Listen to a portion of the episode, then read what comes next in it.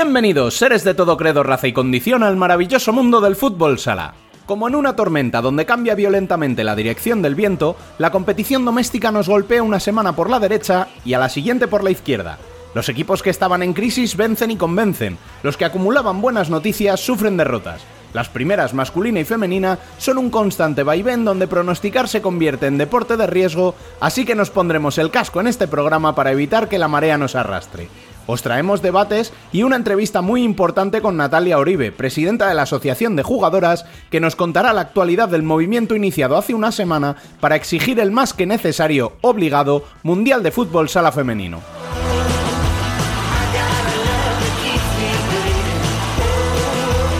Arrancamos ya, recomendando esta semana que si queréis comprar material relacionado con el fútbol sala, visitéis www.marketfutsal.com equipaciones de equipos de primera división, material y mucho más que podéis conseguir con un 10% de descuento con el código Yo Escucho Futsal Corner todo junto y en mayúsculas. www.marketfutsal.com No perdáis la ocasión. Pasaos por ahí. Además, como siempre, podéis seguir conectados toda la semana a la actualidad del fútbol sala siguiéndonos en nuestras redes sociales, en nuestra página web futsalcorner.es y conversar en el mejor chat de fútbol sala en español en nuestro canal de Telegram.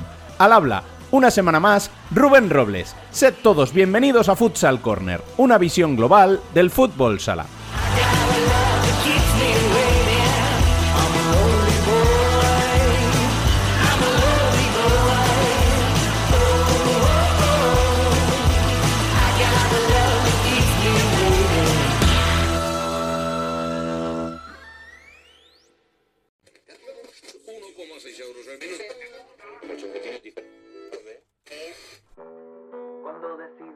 De actitud cuando ni nada que me salga bien. Cuando me creo cualquier espejismo, hablo conmigo mismo. Las noticias.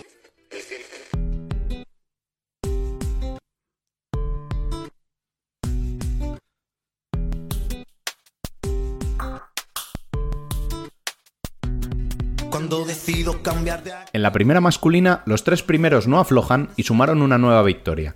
Barça sufrió para derrotar por 2-1 a un combativo Humantequera, mientras que Palma y Cartagena derrotaron por sendos 5-3 a Valdepeñas y Levante respectivamente. Jaén, que sumó los tres puntos con un penalti transformado por Chino en el último minuto que sellaba el 4-3 final ante Noya, asciende a la cuarta plaza, adelantando así a los citados Uma y Noya además de Manzanares, que cayó en casa por 2 a 3 ante un Córdoba que no consigue salir del descenso, y el Pozo Murcia, que cayó por 7 a 4 en Amate. El que aprovechó estas derrotas para acercarse a un punto de la Copa fue Movistar Inter, que derrotó por 5 a 3 a Industria Santa Coloma y es noveno. Y si decíamos antes que pese a los tres puntos Córdoba no salía del descenso, fue porque Xota sumó su segunda victoria de la temporada en el derby navarro ante Rivera que cae al último puesto. Además, esta semana estamos en plena ronda de Copa del Rey, con todos los equipos de primera ya en juego salvo Mallorca, Palma Futsal y Barça, que están exentos por su participación en Champions y que precisamente se enfrentaban este martes a las 7 de la tarde en partido adelantado de la jornada 10. Volviendo a la Copa, los 14 primeras se enfrentarán con 11 de segunda y 3 de segunda B que han llegado hasta esta ronda, como son Rivas Futsal, que recibirá a Industria Santa Coloma, Móstoles, que tendrá que lidiar ante Levante, y Nueva Elda, que se enfrentará a Jimby Cartagena. Recordamos que todos los partidos se disputarán en el pabellón del equipo de menor categoría.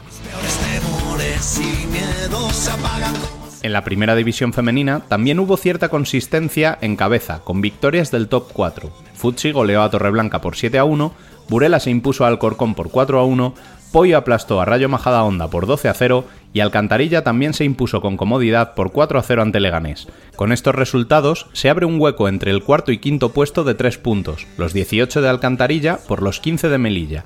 Justo detrás, y a solo un punto, se coloca Roldán, que sufrió pero sacó un resultado positivo de su visita a Villafontana, donde derrotó por 1 a 3 a Móstoles. Séptima es Marín, que también derrotó a domicilio a Elche por 1 a 2, y octavas se colocan las chicas de Mondo tras imponerse en el derby gallego 0-1 de Urense ante Amarelle. Por abajo, los únicos puntos son los que se repartieron del Deportivo y Sala Zaragoza en Gran Canaria, con el empate a 3 que mantiene fuera de la quema a las aragonesas.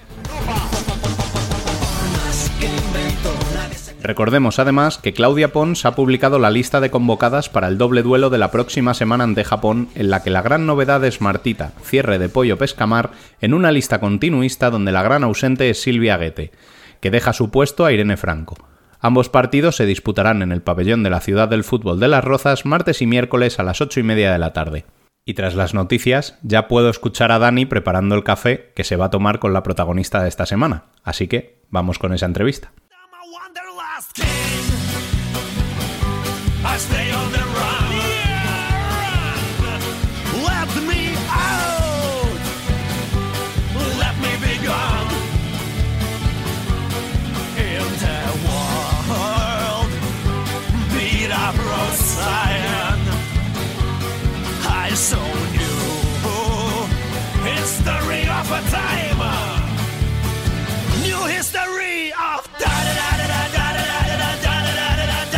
aquí con nosotros la presidenta de la Asociación de Jugadoras de Fútbol Sala Femenino, Natalia Oribe. Muy buenas, bienvenida. Hola, buenas, Dani. Bueno, a ver, eh, ¿no estamos aquí por un motivo agradable o sí estamos aquí por un motivo agradable? ¿Lo vemos vaso medio lleno o vaso medio vacío? Yo prefería no estar aquí por, por porque si no estuviera aquí significaría que, que no tendríamos que estar reivindicando el, mundial que aún no tenemos. Pero por otro lado, eh, también estoy aquí gracias a la visibilidad que desde los medios de comunicación se ha dado al lanzamiento del, del vídeo como protesta y reivindicación de las jugadoras a nivel internacional. Por lo tanto, a ver, eh, siempre quiero el vaso medio lleno y ser optimistas, así que mm. un poco de ambas.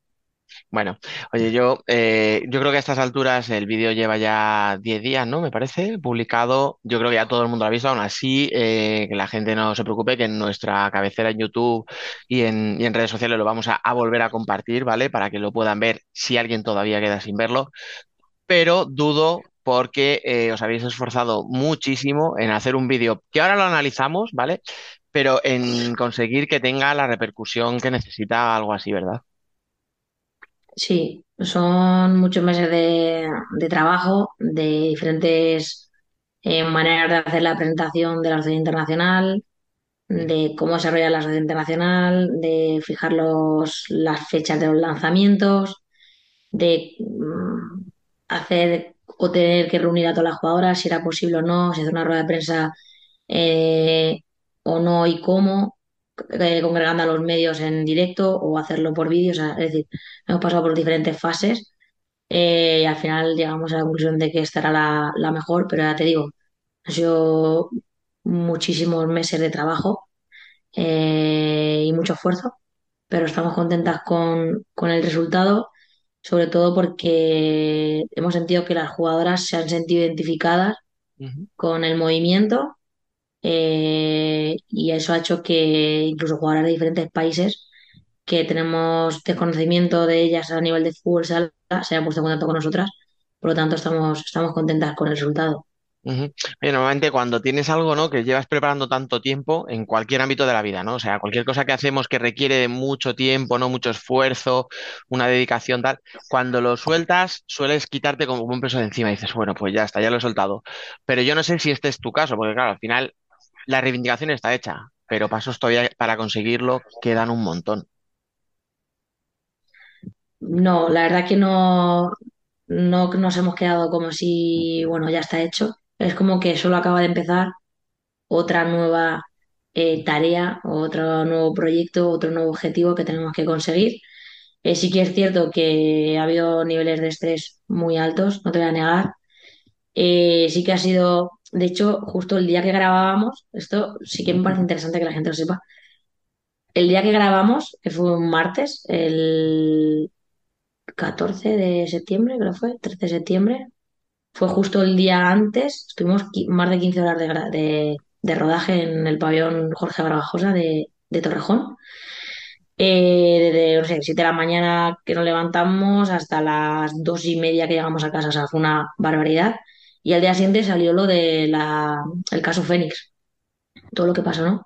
Es decir, teníamos una saturación mental de decir, bueno, o sea, ya era esto, o sea, es decir, un no parar de, cosas. Entonces, por una parte, dice, bueno, ya lo hemos hecho, eh, pero te viene otro problema, luego ahora ya lo lanzas, es genial, pero el nivel de estrés también de, estado, no sé, hemos estado sin, sin comer días, ¿no? De, de- de llamadas, de medios, de, de más otras cosas que también tienes a lo largo del día que hacer y que la asociación tiene mucho más funcionamiento, es decir, esto es una parte solo. Pero estamos contentas y ahora igual, tenemos ahora que hablar con jugadoras, eh, llevar a cabo la asociación internacional, ya están contándose- poniéndose en contacto con otras, incluso, bueno, gente que quiere saber qué está pasando a otros niveles, ¿no? Institucionales. Por lo tanto, bueno, hemos soltado un poco, pero recogimos otro poco que, que soltado un poquito el lastre, pero que agarrar, sí, sí. Oye, ahora que has dicho eso de lo del sistema Fénix, es que claro, o sea, yo no me quiero imaginar lo que tiene que ser estar 17 horas metida en un sitio haciendo una- algo y que a la mañana siguiente digas, ah, espera, que es que ahora nos meten otra mierda porque ahora resulta que los árbitros del masculino sí les permitieron jugar, pero a nosotras no. Es como, yo de verdad, o sea, tenéis que tener una fuerza de voluntad porque yo digo, mira, a la mierda, ahí os quedáis, me voy a mi casa, ya no quiero saber nada de nadie. Sí, sí, fue, además era como, bueno, ya el miércoles, eh, un día un poco más tranquilo porque ya vamos estar y justo pasó eso y, era como, si es que no, no me da, o sea, el cerebro ahora mismo no, no, no, no me va, eh, necesito parar, pero aún así estuvimos, ¿no? detrás eh, por otras vías formales que no eran a nivel de redes eh, sociales, sino por otros cauces, intentando solucionar qué estaba pasando, sobre todo entender qué pasaba, quién toma esa decisión, eh, en consecuencia de por qué lo hace y, y cuáles son las responsabilidades. Entonces, bueno, fue luego llegó el fin de semana, estaba para hacer todo tranquilo, pero luego, bueno, fue como, era como, madre mía, esto es un, un no para, no hay lastre, o sea, el lastre lo arrastramos. Sí, así. Oye, eh, hablando de esto, ¿no? De lo de, mm, pues eso, ¿no? De, de comunicados, de que si Fénix, de qué tal. eh, entonces tuvisteis que sacar comunicados. Ahora también, yo no sé si cuando lanzáis un comunicado silenciáis todas las redes para no leer ciertos comentarios, porque es otra cosa que yo creo que por salud mental, ¿no? Como lo que decía antes, es mejor no leer ciertas cosas porque Ahí, ahí no te dan ganas de, irte a casa, ahí te dan ganas de ir a la casa de otros, a lo mejor, ¿verdad? A decirle, a ver, cuéntame eso en la cara. A ver, supongo que forma parte del, de, a día de hoy, tanto para lo bueno como para lo malo, es una manera de comunicarnos. Eh, sí que creo que muchas veces eh, se pierde quizás o se da una desinformación más que información, en cierto modo, es decir, hay que utilizarlo de manera eh, que sea eficiente. Entonces, eh, nosotros tenemos otros, nosotras tenemos otros medios, tenemos contacto con las capitanas, tenemos el grupo de la junta directiva, las personas tienen mi teléfono personalmente para hablar, es decir, creo que nosotras hemos sido muy incendiarias siempre en redes sociales antiguamente, cuando no teníamos eh, voz ni voto en sitios donde toman decisiones, que es donde yo creo que hay que estar y decir las cosas a las personas responsables que toman decisiones que nos están afectando directamente. Los comunicados creo que hay que ser selectivas. Es decir, quiero mandar un mensaje, ¿cómo le voy a mandar? A mí personalmente podemos tardar, no sé, 10 minutos en redactar un comunicado, lanzas el comunicado y ya está, ¿no? Pero llamar a las personas, hablar con ellas, llevar una, llegar a entender qué pasa, solucionarlo, comunicarlo, hostia, todo el día, horas. Y eso es un trabajo que también tienes que, que trabajar esa relación interpersonales con las ciertas personas que están en esos sitios y de manera más confidencial y hablar, porque luego el día de mañana tienes que estar en una reunión con esas personas y no puedes estar disparando constantemente a todo. Es decir, tenemos que seleccionar cuándo, ¿no? Entonces, esto, por ejemplo, lo del vídeo, ¿no? Bueno, queremos hacer algo, queremos hacer una protesta, lleva mucho, mucho tiempo de trabajo detrás y tenemos que hacer que tenga el mayor impacto posible. Y tiene un plan estratégico y una planificación, un cronograma. Entonces, de menos de 12 horas hacer algo, pues, ¿a dónde nos va a llevar y cómo nos va a llevar? Entonces, hay que pensar mucho lo, lo que hacemos y nosotras tenemos una manera de trabajar que, que es esa, para bien o para mal. Eh, obviamente nos equivocamos en muchas ocasiones, Bueno, como pero creo que a día de hoy, bueno, eh, está funcionando y lo importante es que las jugadoras están contentas y que estamos no consiguiendo los avances como nos gustaría, pero sí que es cierto que vamos hacia adelante y esos pasos que vamos hacia adelante que sean firmes y que no sean en retroceso. Mm. Además, es que es lo que tú dices, o sea, eh, tú a una institución o a una personalidad importante, lo que tú dices, no, con alguien que a lo mejor dentro de X tiempo me voy a cruzar otra vez o tengo que negociar algo, no le puedo contestar según qué. Pero hay que tener cierto cuidado, claro. Lo que no puedes es, es entrar al trapo con todos los trolls, con todos los imbéciles, hablando claro, ¿no? Con toda la gente que dijo comentarios Mm, absurdos, por no entrar en detalle, ¿no? La gente mm, sabe a lo que nos referimos.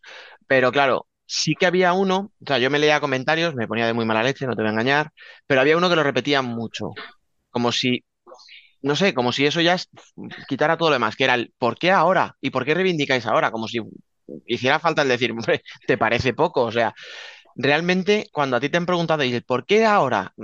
¿Qué se te pasa por la cabeza cuando te preguntan eso? Lo primero que quien me hace esa pregunta probablemente no sea de fútbol sala o desconozca totalmente eh, nuestra realidad. En el, el ahora llevamos, yo creo que desde el primer torneo oficioso, que también eso genera confusión, es en el 2010. Mm, Es decir, son muchos años intentando hacer ver a FIFA que tienen la responsabilidad de organizar un torneo a nivel mundial, eh, porque como Federación Internacional es su responsabilidad hacerla porque es su, de- su deporte. Es decir, yo quiero el fútbol sala, bueno, pues tengo que desarrollar y potenciarlo y tener planes con, con este deporte, igual que tengo con el fútbol. Entonces, luego, ¿por qué ahora nosotros en este momento? Llevamos desde el 2015 que se dejan de organizar los torneos oficiosos, que se cortan, que parecía que iba a ser, siempre era como, no, el año que viene creo que Sí, FIFA, vamos de a repente los cortan, Ya, ¿vale? Luego se el Cuatro Naciones, es decir, hay una serie de, a nivel histórico que hay que conocer. Yo creo que esa gente que hace la pregunta no sabe lo que hay detrás. ya, falta Y contexto. luego, en el 2015, hacemos la reivindicación del hashtag en Twitter, al año siguiente igual, si tenemos contacto, ponen en redes, en, bueno, en sus planes estratégicos nos nombran una frase y se queda ahí. Y el año pasado el Mundial decidimos retomarlo de nuevo, coge mucha fuerza. Se nos ha dicho que, que sí que va a haber, que, pero que es confidencial todo, que esperemos, y la realidad es que eh, las únicas noticias que tenemos, las últimas, es que eh, los jugadores ya están eh, comenzando la clasificatoria, empezó en septiembre, que en fútbol femenino van a duplicar las ayudas y se han generado nuevas competiciones a nivel entre confederaciones y otra vez nos han dejado excluidas. Entonces, como, ¿por qué ahora? Es que no es ahora, es que venimos ya de muchos años diciéndolo. Eh, ahora, bueno, quizás ahora pues que termine el Mundial de Qatar y que, pero es que, ¿cuándo es el momento? Es que nunca hay momento. El año Claro. pasado me acuerdo que era que, que justo era el Mundial de los chicos de fútbol Luego que querían hacer, había reuniones que querían cambiar los mundiales de fútbol femenino. Quieren hacerlo cada dos años en vez de cada cuatro. Algo raro había y hay un poco de polémica. Luego empezó la guerra de Ucrania y Rusia. Es decir, nunca, ¿cuándo es el momento? O sea, ¿cuándo es el Sí. momento para que las jugadoras de Parece que es como, aparta que estamos haciendo cosas de mayores, ¿no? Y los niños no tal, sí, o sea, es totalmente lo que dices. o sea, Y yo creo que lo que te, te comentaba al principio, ¿no? Eh, creo que quizás se nos subestima a las jugadoras de, fútbol sala, a nuestro deporte en sí estamos constantemente relegadas en, en un segundo plano y, y creo que ya llega un momento de decir, oye, mira, ya basta. No, no se puede ya tolerar esta falta de respeto, esta impunidad en vuestras decisiones y hasta aquí hemos llegado. Entendemos que a lo mejor políticamente, a nivel federativo eh, mundial, ¿vale? Por confederaciones y por tal, pues tiene una manera de trabajar, pero las jugadoras podemos reivindicar a nivel de libertad de expresión lo que consideramos que es injusto y lo que estamos viviendo. Y más cuando estamos viendo que en fútbol femenino se está haciendo una inversión y se está hablando de la mujer y de la igualdad, que estamos encantadas, pero es que nosotros también queremos ese espacio porque es que necesitamos crear nuestra identidad y que nos corresponde. Mm. Oye, ahora que lo has dicho, eh, que, no, pues eso, los problemas que podía causar a nivel federativo y tal. Me acuerdo en la charla que tuvisteis en Twitch, eh, como decía Peque, ¿y qué nos van a hacer? ¿Castigarnos sin un mundial? Pues es eso, o sea, eh, si es que a vosotras, ¿qué os van a quitar ya? O sea, quiero decir, si cuando no tienes nada, no tienes nada que perder. Pero claro, mm, aún así yo entiendo que pueda haber alguna que aún así tenga miedo y diga, ostras. Porque me Sí, imagino que eso siempre alguna, no pasa. vamos a entrar en nombres, pero alguna os habrá dicho, oye, yo lo siento, pero no. Sí, a ver, eso es que depende también de, obviamente hay que ser valiente y creo que cuando está respaldada por una organización, que nosotros siempre lo que decimos, ¿no? Eh, si hay que hacer algo, lo hace la acción de jugadoras, no queremos que señalen a ninguna jugadora.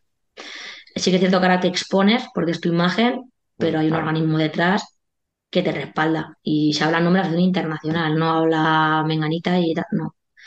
Entonces, pero sí que es cierto que luego, bueno, no es lo mismo a lo mejor que una jugadora de, a nivel muy top mundial, a lo mejor pueda decir algo eh, y no tenga ese miedo, o a lo mejor una jugadora que a lo mejor no sea tan reconocida, que pueda, imagínate, vetarse de ir a la selección, que el día de mañana esté pensando ya en la retirada y quiera hacer algo relacionado con el fútbol sala o incluso trabajar en, y al hacer esto se te prive y te digan, oye, cuidado. Es decir, creo que hay que respetar también las, la, la decisión de, de algunas jugadoras que sí que nos ha llegado a pasar, de, oye, mira, es que a lo mejor no son de aquí de España, son de otros, son de otros países. Oye, mira, es que mi federación me dice que yo no sé el contexto de esa jugadora y el entorno y qué es lo que quiere dedicar, si quiere entrar en la federación, pero a mí sí que me parece, me parece grave que no se nos pueda, que se nos impida eh, defender y unirnos para decir que queremos tener un mundial, cuando creo que es algo que ni siquiera las jugadoras deberíamos estar peleando por. O sea, no, No, es nuestra responsabilidad. Y eh, te he preguntado, ¿no? Pues, o sea, hemos- acabamos de hablar, ¿no? de esas jugadoras que podrían haber dicho, oye, mira, yo lo siento, no voy a participar, ¿no? Porque me han dicho mi federación, no he preguntado y me han puesto la cara un poco rara.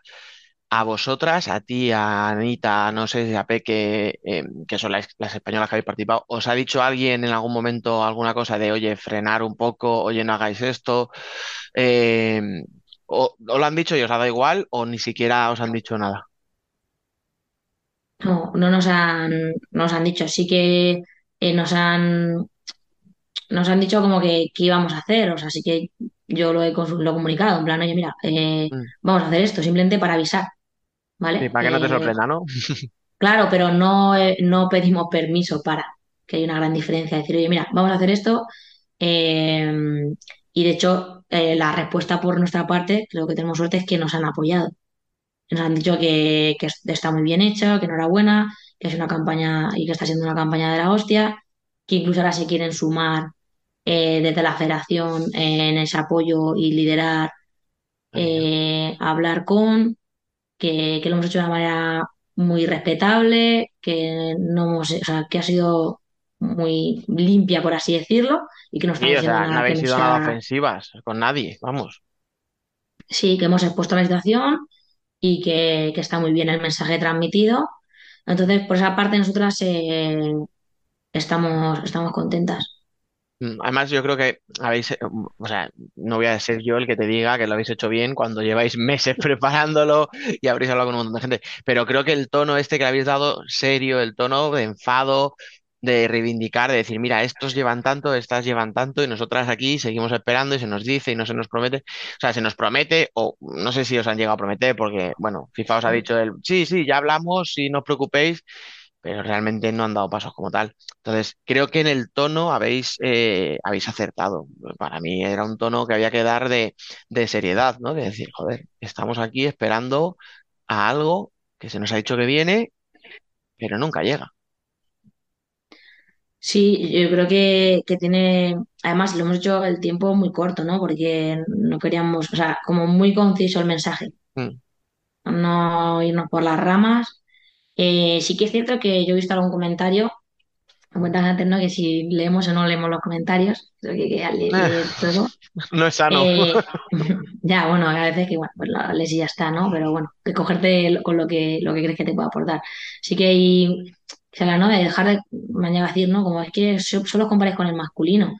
Y es que el femenino, digo, mira, también hablamos del fútbol femenino. Lo que pasa es que en un minuto, en un vídeo de un minuto y en una rueda de prensa de 44 segundos, eh, no Mm. podemos empezar a contar el rollo. Es decir, somos muy claras, ¿no? En plan, eh, me No tengo voy que a ir a homólogos histórico. que son los compañeros que ellos tienen un mundial y nosotras no. Que luego en el fútbol femenino podemos entrar a debatir otras cosas. Tenemos un análisis internacional que hemos desarrollado y que hemos creado, que hablamos de todo eso, tanto en español como en inglés.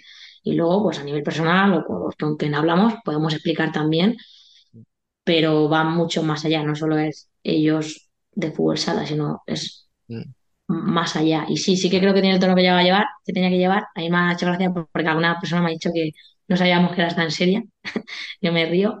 Eh, hombre, que no voy a más reivindicar me de vale. ¿no? Con ese, con ese tema no, No, no, a no mí ya te digo, a mí me molaba mucho eh, las caras ahí de mala leche. A mí me daba un poquito de miedo. O sea, yo digo, yo me cruzo con ellas cuando salís de grabar y digo, no, eh, yo me piro, yo no me quedo aquí con vosotras. Sí, la, verdad que ha quedado, ha quedado bien. Y sí que, y eso que faltó Yanis, la jugadora de Portugal, que se tuvo que ir porque perdía el, sino el vuelo. Justo falta ya en a ese decir que le- vídeo. lo leí y dije, pues no lo he visto, Justo. pero bueno, dije, bueno, no sé. Sale en el vídeo, en el de un minuto, sí que sale con Sí, todas. pero no es la rueda de prensa. Y sale, hay una rueda de prensa también en el vídeo de un minuto, eh, una escena. Ahí sí que sale en esa rueda de Y prensa, creo que en el de vestuario también, ¿no? Cuando se juntan en el vestuario, Y juntáis, vaya, también se la ve, sí, sí. también, y luego las escaleras. Así que está. Mm, Lo que pasa que, bueno, justo en el momento ese se, se tuvo que, Sí, que marchar, pero sí, sí que se sí que eh, imponen ver a todas las con las camisetas de la selección. Yo la verdad que decía, estoy bien respaldada. Yo miraba a mi derecha y a mi izquierda, digo, tengo a Anita Luján, a Mandiña, puedo decir lo que me da la gana ahora mismo. Eh, escúchame, a ver, te has llevado luego para Leganés ya de paso. Joder, ojalá, si lo llegas a ver. A ver, le he dicho, mirad, chicas, venid, que es que hemos cambiado el sitio de grabación, ¿no? Pero bueno, oye, eh, a todo esto, claro, o sea, todo este mensaje, ¿no? Todo esto que habéis montado, que habéis conseguido que todo el mundo se entere, que habéis salido en todos los medios, tenía un objetivo, claro, y único, ¿no? Que es conseguir que FIFA, como decíais, ¿no? Si no nos han escuchado, nos van a ver. Os han tenido que ver. Otra cosa es que quieran veros. No sé si ha habido alguna notificación de FIFA o por canales oficiales o oficiales, perdona, eh, que alguien te haya escrito y te haya dicho, venga, sí, mira, eh, ahora sí que sí, porque al final todos son palabras, ya lo sabemos, pero ¿hay alguna cosa de FIFA que os haya llegado después de este vídeo diciendo, vamos a hacer esto, realmente?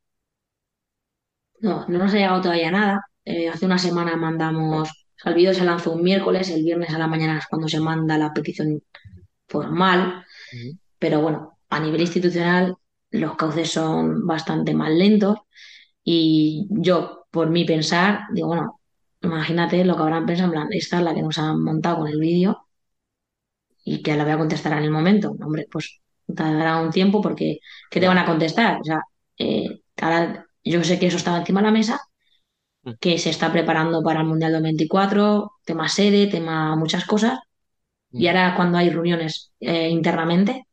Entonces yo creo que este vídeo sale en un momento oportuno, porque ahora en esas reuniones obviamente se está hablando de esto, sé que no nos han dicho nada, pero yo tengo la seguridad de que se está hablando y creo que si se habla para es para decir que va a haber un mundial o que van a, ya no solo va a haber un mundial, porque tiene que haber también un plan detrás. Claro.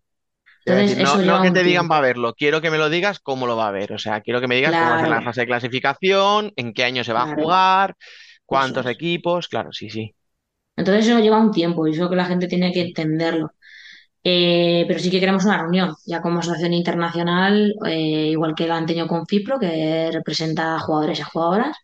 Queremos también esa interlocución ya que, que sepan que, que hemos venido para, para quedarnos, que no es un movimiento de redes sociales, que, que no es una pataleta, que, que estamos organizadas y que, que queremos trabajar en, en- en pro de, del fútbol sala femenino.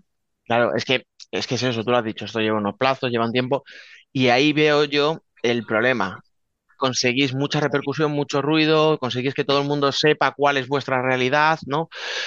Pero claro, de aquí a que FIFA se reúna, a que lo metan en el plan del día, ¿no? En una reunión, han pasado dos meses y ya se les ha olvidado otra vez. Entonces, me consta que sí, pero te lo voy a preguntar igualmente. ¿Tenéis pensado hacer más cosas para seguir generando, ¿no? Más ruido y que la gente siga sabiendo un poco, ¿no? Todo lo que pasa en cada momento. Sí, claro. Ahora hay que haber un tiempo de espera, pero ya estamos pensando en otras acciones. Y hablar también con jugadoras a nivel internacional de otros países, que no hemos hablado, de saber cómo van sus ligas, qué situaciones tienen ellas. Eh, bueno, no sé si sabéis, eh, estamos intentando ahora contactar ya con jugadoras en Alemania, porque han hecho una petición para que la selección selección. alemana de fútbol sala femenino se crea, se cree, porque Sí, está sí, la sí. masculina hace poco. Entonces, bueno, este tipo de cosas, esas jugadoras necesitamos hablar con ellas y qué pasa y que tengan ese respaldo de la organización, como hemos comentado antes. Pues sí. Creo que es súper importante. Oye, y ya para acabar la última, eh, hemos estado hablando un buen rato. Llevas no sé cuántas entrevistas escritas eh, en radio, en medios. ¿qué te, qué te ha faltado todavía que te pregunte que nadie te ha preguntado en todos estos días? Haz, haz- haz- haz- haz de entrevistadora tú. ¿Qué pregunta te harías que no te ha hecho nadie? No hay nada, claro, con tantos al final. Nada, a mí la, te voy a decir una de las preguntas que más me hace gracia, que es la de qué hay que hacer, cómo. Bueno, es que, ¿sabes? Ya nos falta es como la, la el secreto de la Coca-Cola, ¿no? Claro, Eh, creo claro. que, que esa pregunta que, que nos hacen, ¿no? ¿Y, y qué harías? ¿Y qué no sé qué? ¿Y qué? ¿Y Es que no cómo crees que el fútbol será femenino y tal? ¿Y ¿Qué, qué que harías? FIFA necesita para no sé qué? Digo, mira, eh, me encantaría estar, no sé, un día ¿Qué voy a la hacer? Jugar, ¿sabes? ¿Qué tengo que hacer yo? O persona. sea, Claro, o sea, son preguntas que sí. es muy chocante que esas preguntas no las hagan las jugadoras. Mm. ¿no? Hay gente que trabaja, que son personas que tienen puestos en sitios donde toman decisiones, que deben organizar, que deben planificar, que deben estructurar, crear. Y estabas hablando con las jugadoras de ¿y cómo se crea el mundial? ¿Y cómo lo harías? ¿Y cómo no sé qué? Bueno, Que no Ojalá lo sé, hubiera una pregunta, de millones y millones de euros, ¿verdad? Que se encargara de, de enga- de gestionar torneos mundiales. ¿Te imaginas que lo hubiera? sí, me lo han llegado a preguntar, ¿eh? En plan, ¿y por qué no lo organizáis vosotras? Y ya digo, bueno, o sea, eh, escúchame, o sea, si es lo, que, es lo único que nos falta, o sea, que organi- Vale, escúchame, necesito esto. Danos este presupuesto que lo organizamos. Claro, eso te iba a decir. Pero me lo llegado a decir, ¿y por qué no lo organizáis vosotras? Esta pregunta se la harías a otro deportista o cualquier futbolista. No me quiero cabrear más y no te quiero calentar más, así que vamos a dejarlo aquí mejor, porque ya no, lo único que te puedo decir es que vamos a seguir dando guerra, nosotros echaremos una mano en lo que podamos, sea poco o mucho, que seguiremos contando todos esos pasos que deis, colgando estos vídeos ahí tan, tan amenazantes. Con tonos tan serios. Exacto, y, y mencionando a UEFA y a FIFA diciéndoles cosas que vosotras no podéis decir, pero nosotros sí, no te preocupes. Bueno, yo os agradezco mucho eh, bueno, la difusión, que vamos a estar aquí un ratito hablando, ya nos conocemos hace muchos años, nos hemos visto los pabellones y me gusta también eso, que los, los medios que siempre estáis, ¿vale? Porque sí que es cierto que hemos salido en medios, bueno, a nivel nacional e internacional, pero los que estáis todos los días eh, sois vosotros, así que bueno, eh, creo que tenemos que, que estar con vosotros y agradeceros una vez más el espacio que nos, que nos dais y que cada fin de semana, pues eh, los locos del futsal no, no falléis nunca. Así que gracias, Dani, nada, y a ver si nos vemos pronto. Tenía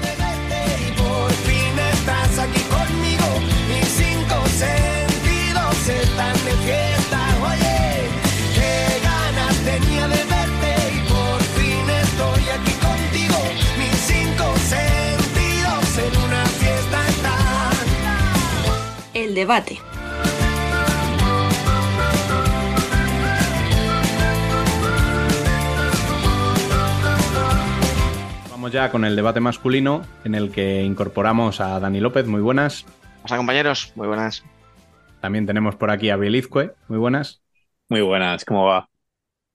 Y para darnos la versión experta esta semana traemos aquí a nuestro amigo Nano Calvache, muy buenas. Hola, buenas tardes a todos. Un placer estar de nuevo con vosotros. Bueno, eh, lo primero de todo, Nano, eh, vaya equipazo estás montando, ¿eh?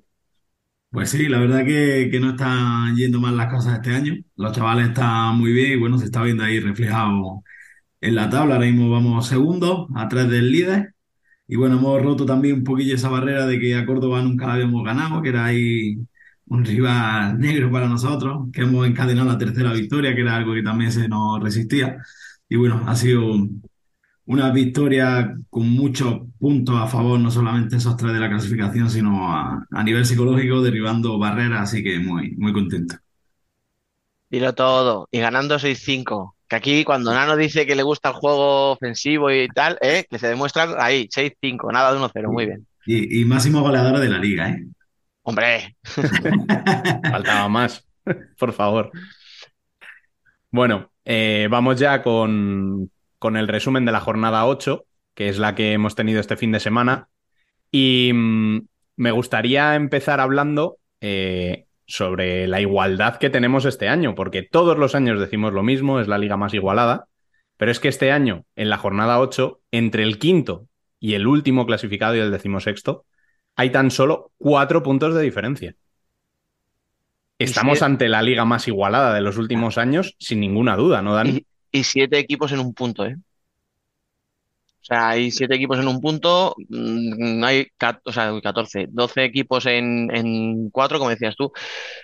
Es lo que llevamos hablando, yo creo, desde que empezó la, temporada. Incluso yo creo que ya en la pretemporada, vi- viendo las plantillas, ¿no? Que, era un poco arriesgado porque luego pues hay equipos que a lo mejor se te caen, etcétera. Yo creo que ya lo decíamos, que es que esta, te- esta temporada tenía una pinta brutal, que aquí nadie se iba a, a descolgar. eh, lo estamos viendo, o sea, por abajo no se descuelga nadie. Rivera tenía dos victorias consecutivas y ahora pierde. Ahora es Sota que saca dos victorias y le permite salir del descenso. Eh, Córdoba, que no terminaba de encontrarse, ha sacado siete puntos de los últimos 12. Yo creo que está todo tan igualado que es lo que venimos diciendo desde el principio. O sea, cualquier cosa que digamos ahora, la semana que viene se nos puede volver totalmente en contra.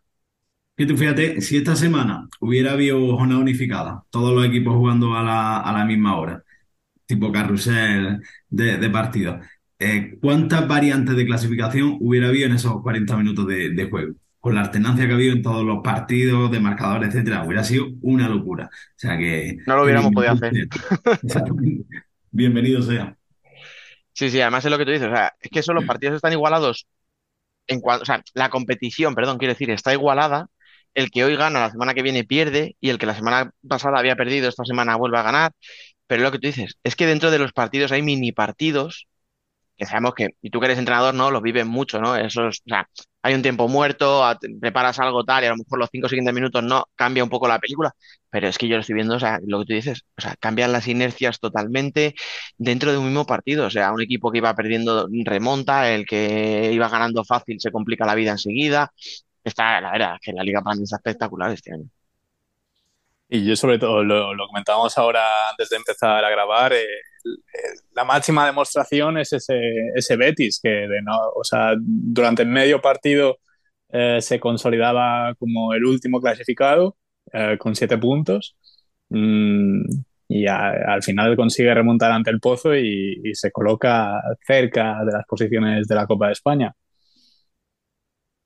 Es que ese partido, por ejemplo, es, el ejemplo de lo que os decía, o sea, un carrusel. Al final tú lo ves y no sé, o sea, ¿vosotros pensabais que iba a pasar lo que iba a pasar? No. Y encima si nos vamos atrás, eh, sobre todo con los del final, si nos vamos atrás, me refiero a otras temporadas, no, no hay registros similares de, de tener a los dos últimos clasificados con, con estas puntuaciones. Eh, en 2010, eh, en la jornada 8, los dos últimos tenían cuatro puntos, que eran Pronelugo y Talavera. En 2011, eh, 2 y 5. 2012-2013, 1 y 5. No, 1 y 4, perdona. Eh, 2013, 0 y 5. O sea, puedo seguir así, ¿eh? pero es que no hay nada similar. Mm. Mira, Es escucha, que además estaba... tú miras los, los ocho equipos de, de Copa. Si hoy Sí, se sí. tú, tú ves esos ocho equipos y te digo yo que en la apuesta ni el más No. optimista hubiera hecho esa quiniela de ocho equipos. O sea, es que ves a Noya, es que ves a, a Uma, es que, es que es brutal lo, lo que está pasando y, y bueno, eso es beneficio para el fútbol sala, ¿no? Ese que decían que estaba muerto. Decían, decían. Escucha, has dicho tú, Biel, lo de que estaban empatados, eh, o sea, lo de los, lo de los puntos en la jornada 8 para los equipos del descenso. Pero es que mirar cómo está ahora mismo, por ejemplo, la diferencia de goles. O sea, la igualdad Sí, esa, también. eh, o sea, yo esto tampoco lo recuerdo, o sea, parece código binario. Jaén cero, Va- eh, Uma más uno, Manzanares cero, El Pozo cero, Noya menos uno, Inter cero, Sota cero, o sea, es que hay tanta igualdad que, que incluso en los resultados, claro, como al final, yo creo que lo llevamos diciendo un montón de semanas, como todos los partidos se deciden prácticamente por la mínima, o la mayoría, claro, o sea, todos son diferencias de 1-0, 1-0, o sea, es increíble. Y como dice Nano, o sea, si tenéis huevos, eh, que alguien diga ahora mismo los ocho equipos de Copa. Es que cualquier racha de cualquiera lo planta cuarto, sin Claro. despeinarse. La historia es, ¿cuándo va a coger cada equipo la racha positiva? Porque ahora lo estamos viendo, o sea, Sota eh, iba último, dos victorias y sube al puesto 12.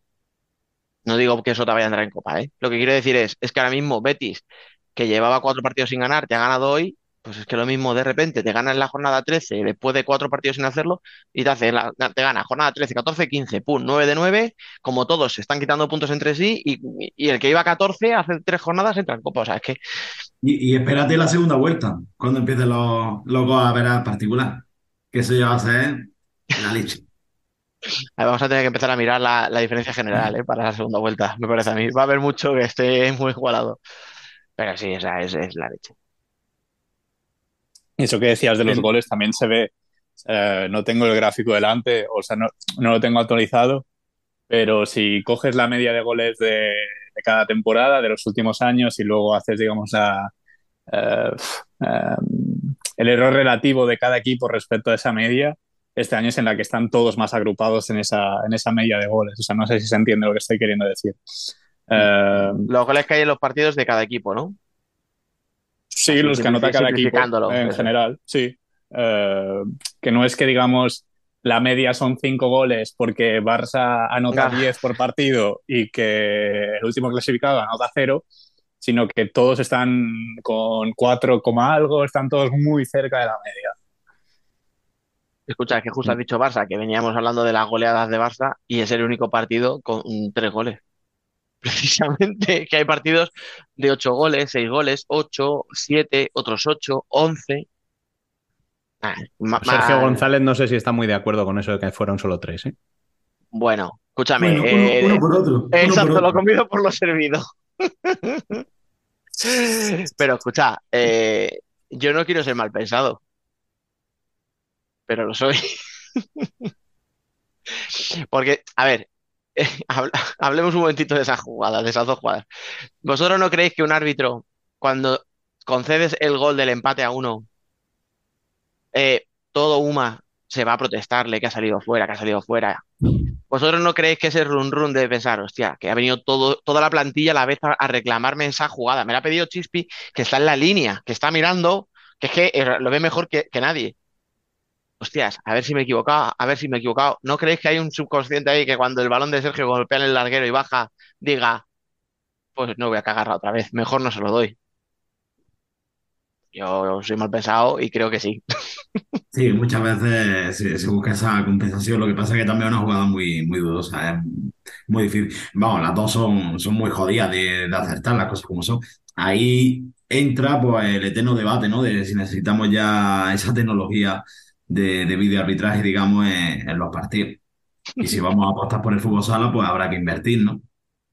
Ese, ese- Biel, ese es tu campo de batalla esta temporada, yo te lo dejo a ti. Yo, pues, un poco más que decir. O sea, es- ojalá, a ver si ahora cuando se organiza aquí la, la Elite Round, a ver si se acerca algún responsable o algún representante de la federación para tener una breve reunión con él para decirle que, que tampoco es tan complicado al final y que, que mejorará el juego y el, y el resultado. Si estamos diciendo que tenemos una liga igualadísima, imagínate lo demás que sea lo más justa posible. Que luego, obviamente, tendrás que entrar en qué situaciones das para que se pueda acudir a, a este sistema. Pero eh, es un extra y te evita estas jugadas polémicas o que jornada tras jornada estamos hablando de situaciones similares. Cuando no es una expulsión que no se ve, cuando el gol del otro día de, de Antoni en Noya, ahora esta semana estas dos situaciones, pues ojalá no tener que hablar de esto y hablar solo de fútbol sala. Exactamente. Y sobre todo, meterle condiciones de fútbol sala. Porque, por ejemplo, aquí tenemos claro. una, una regla espe- especial que es la sexta falta. Y creo que también tendría que, que haber, a lo mejor, una o dos revisiones por, por parte por En equipo. esas situaciones. Exactamente. Tengo, el rival tiene cinco faltas, se ha señalado una, una falta y puedes pedir revisión porque es una situación que puede marcar mucho el partido. Es y si fijáis, la- en las dos acciones del Barça son contiguas. O sea, mete el 1-1 y en la siguiente, con ese desconcierto de haber protestado, pues bueno, te, te viene con un jarro de agua fría ese gol y viene la segunda acción, a lo mejor. Entonces, no comentar a, a posteriori todo lo que ha pasado, pero no empata el Barça ahí y, y como estaba el partido cerrado, quién sabe lo que hubiera pasado al final del partido. Yo, hablando de eso, yo creo de todas formas que, la evolución tiene que ser hacer algo distinto a lo de la Copa de España. O sea, a mí lo de que cada equipo tenga una revisión y si fallas tal, hostias, mm, yo soy Uma y yo en la jugada del balón que sale fuera la pido, porque creo que ha salido. Y si resulta que la circunferencia, no sé qué, la proyección está sobre la línea por un centímetro, me quedo sin luego poder pedir otra, ¿sabes? O sea, quiero decir, a mí, bien, o sea, ante nada, prefiero eso. Prefiero lo que tenemos, ¿no? Que es una por equipo, si la aciertas sigues, pero yo preferiría que fueran los árbitros los que en caso de jugada dudosa dijeran, "Ch, oye, que vamos a revisar. A ver qué ha pasado. O sea, yo creo que eso está yo bien. decía, yo decía que siguiera las mismas normas en el, en aspecto, todos los goles se revisan, expulsiones tal cual, pero que luego hubiera esa particularidad de, de falta, porque una falta, si lo comparamos con el fútbol, no se revisa, a no ser que sea algo de expulsión o tal. Entonces, en el momento que un equipo está defendiendo con cinco faltas, que si a lo mejor pues tuviera eso la opción de una o dos reclamaciones para la sexta falta, que significaría el doble penalti, que sea una situación más especial de, de nuestro deporte. Ese, esa muletilla, ese apartado 7.b, eh, sí, sí lo pondría. De todas formas, Dani, ese caso que decías, al haber acabado en gol, en principio debería revisarse por sí mismo. Exactamente. Claro, O sea, pero por no, eso debería, digo, no debería perder nadie revisión en ese caso. Claro, claro, claro. al ser un gol, al que- ser una expulsión, todas estas cosas, no hace falta pedirlas. Se supone que las revisan ellos de. Claro, pero entonces tienes que tener uno de los dos sistemas. O tienes el, quiero decir, o sea, o implantas un bar, un BIR o un BOR donde se revise todo, como dices tú, cada vez que haya un gol, cada vez que haya una posible expulsión, como decía Nano, una sexta falta, o lo dejas como está a petición de los equipos, pero no una mezcla, ¿sabes de lo que te quiero decir de los dos sistemas? O sea, porque al final es, ¿qué haces? El árbitro revisa, pero si en esta no la revisas, me, me toca a mí gastar mi revisión porque el árbitro no considera creo que sería eh, o sea, enfangarlo un poco más. Yo creo que deberían hacerlo y debería ser pues como está el fútbol. O sea, se revisa todo lo que sea oportuno cada vez que haya una jugada. Que se para mucho el juego, pues en fútbol sala estamos acostumbrados a que se pare.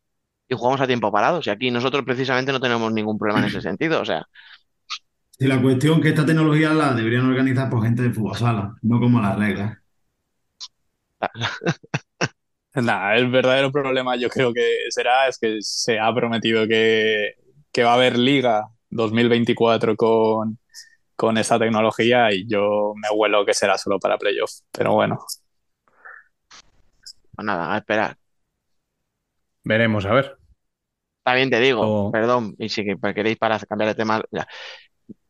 por mucho que hemos dicho nada más empezar este tema, no, bueno, una que te quitan por una que te dan, dirá Uma, una polla.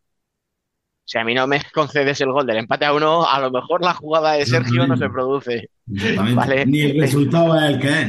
Esto es full afición, ¿vale? O sea, es lo de siempre. Si no me das el primero, no sé cómo hubiera ido luego el partido, pero bueno, ya está, sin más. Bueno, eh, en el aspecto positivo, eh, hablando de esta igualdad, eh, tenemos que hablar de esa rachita, mini racha, digamos, de, de Shota, que le ha permitido salir de los puestos de descenso durante esta semana, ganando a Levante y ganando además en el Derby Navarro a, a Rivera. Biel, ¿les ves capaces de continuar esta racha contra el Pozo la semana que viene? Hombre, es complicado. También eh, empieza a haber estas jornadas que al final te lo condicionan todo. Eh, algunos, Barça y Palma, en este, cuando se estrene o cuando salga este podcast, estarán jugando el adelantado de la jornada 10. Esta semana también hay Copa del Rey, ya entran otras competiciones. Un mal resultado en esta primera ronda obviamente te va a condicionar luego en la siguiente jornada.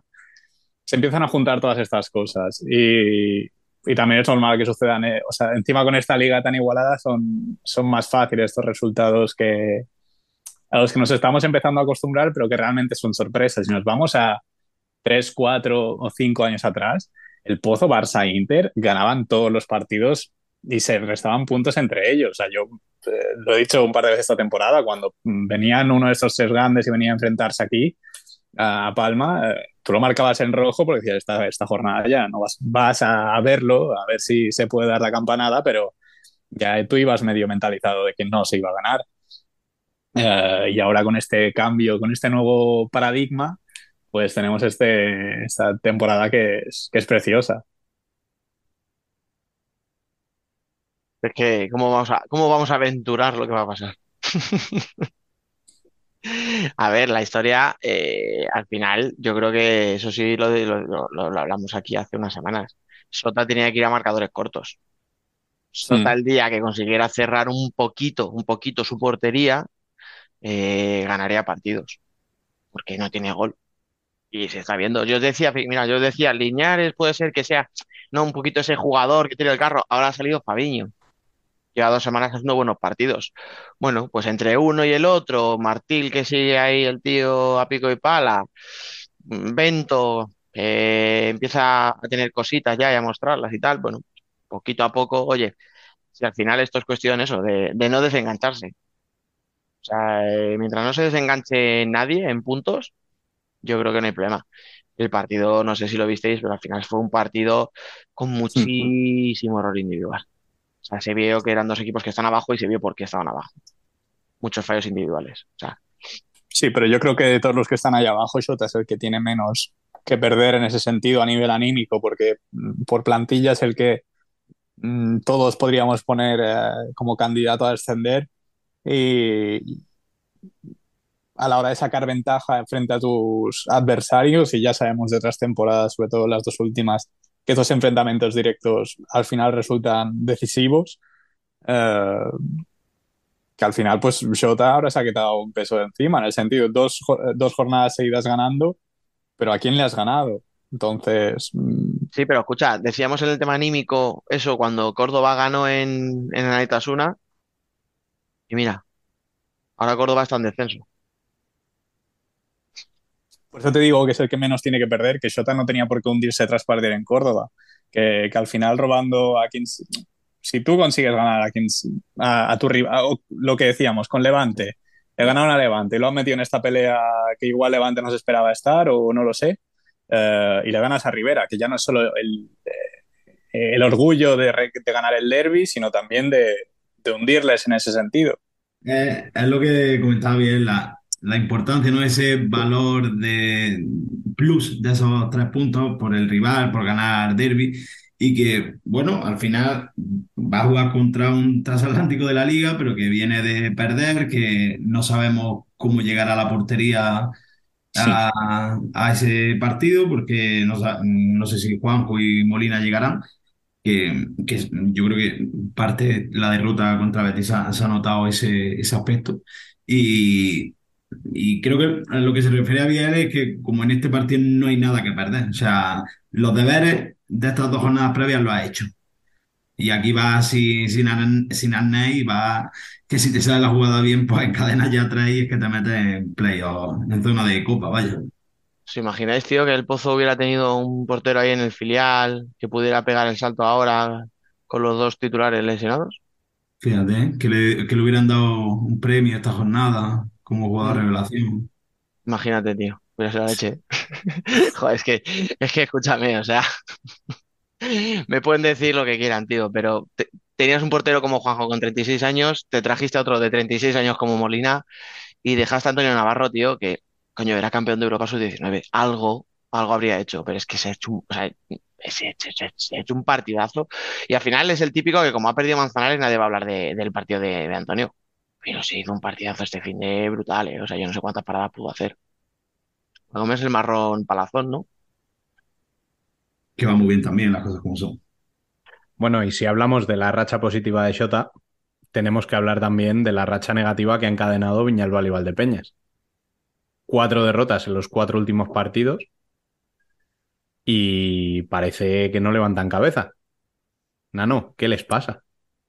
Pues fíjate, el otro día lo estaba pensando, ¿no? Que, que creo que a lo mejor eh, toda esa vorágine de, de los fichajes, de no sabes cuándo llegaban, cuándo si llegaban, etcétera, etcétera, ¿no? Creo que, que aparta un poquillo ese aspecto a lo mejor deportivo. Y si le sumas lo que venimos hablando en, en este debate de, de esa igualdad, te, te lo marca, te lo marca todo. Este, fíjate que, que en Palma aguantaron bien hasta el 1-0. Luego del 1-0 al 3-0 pasan mm, dos, tres minutos, es que no sé si pasa más tiempo que, que se les va eh, el partido y luego consiguen engancharse con el, con el portero jugador.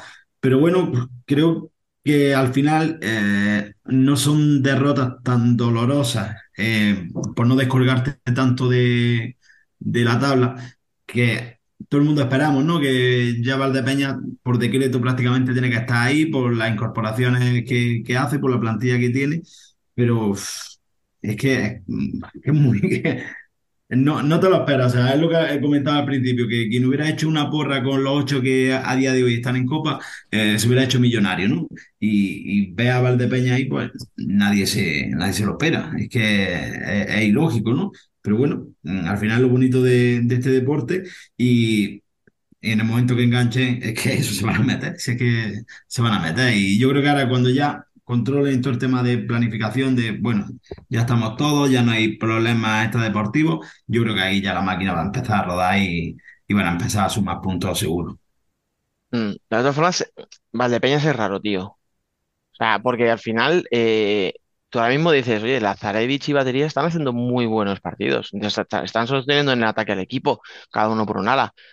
Es verdad que Lazarevich últimamente está haciendo en la foto de muchos goles en contra por pérdidas y tal, pero si defendemos lo de siempre, ¿no? Si defendemos que los jugones se la jueguen, no podemos cuando la pierden matarles, ¿vale? Joder, Solano, yo decía el otro día, me está sorprendiendo positivamente.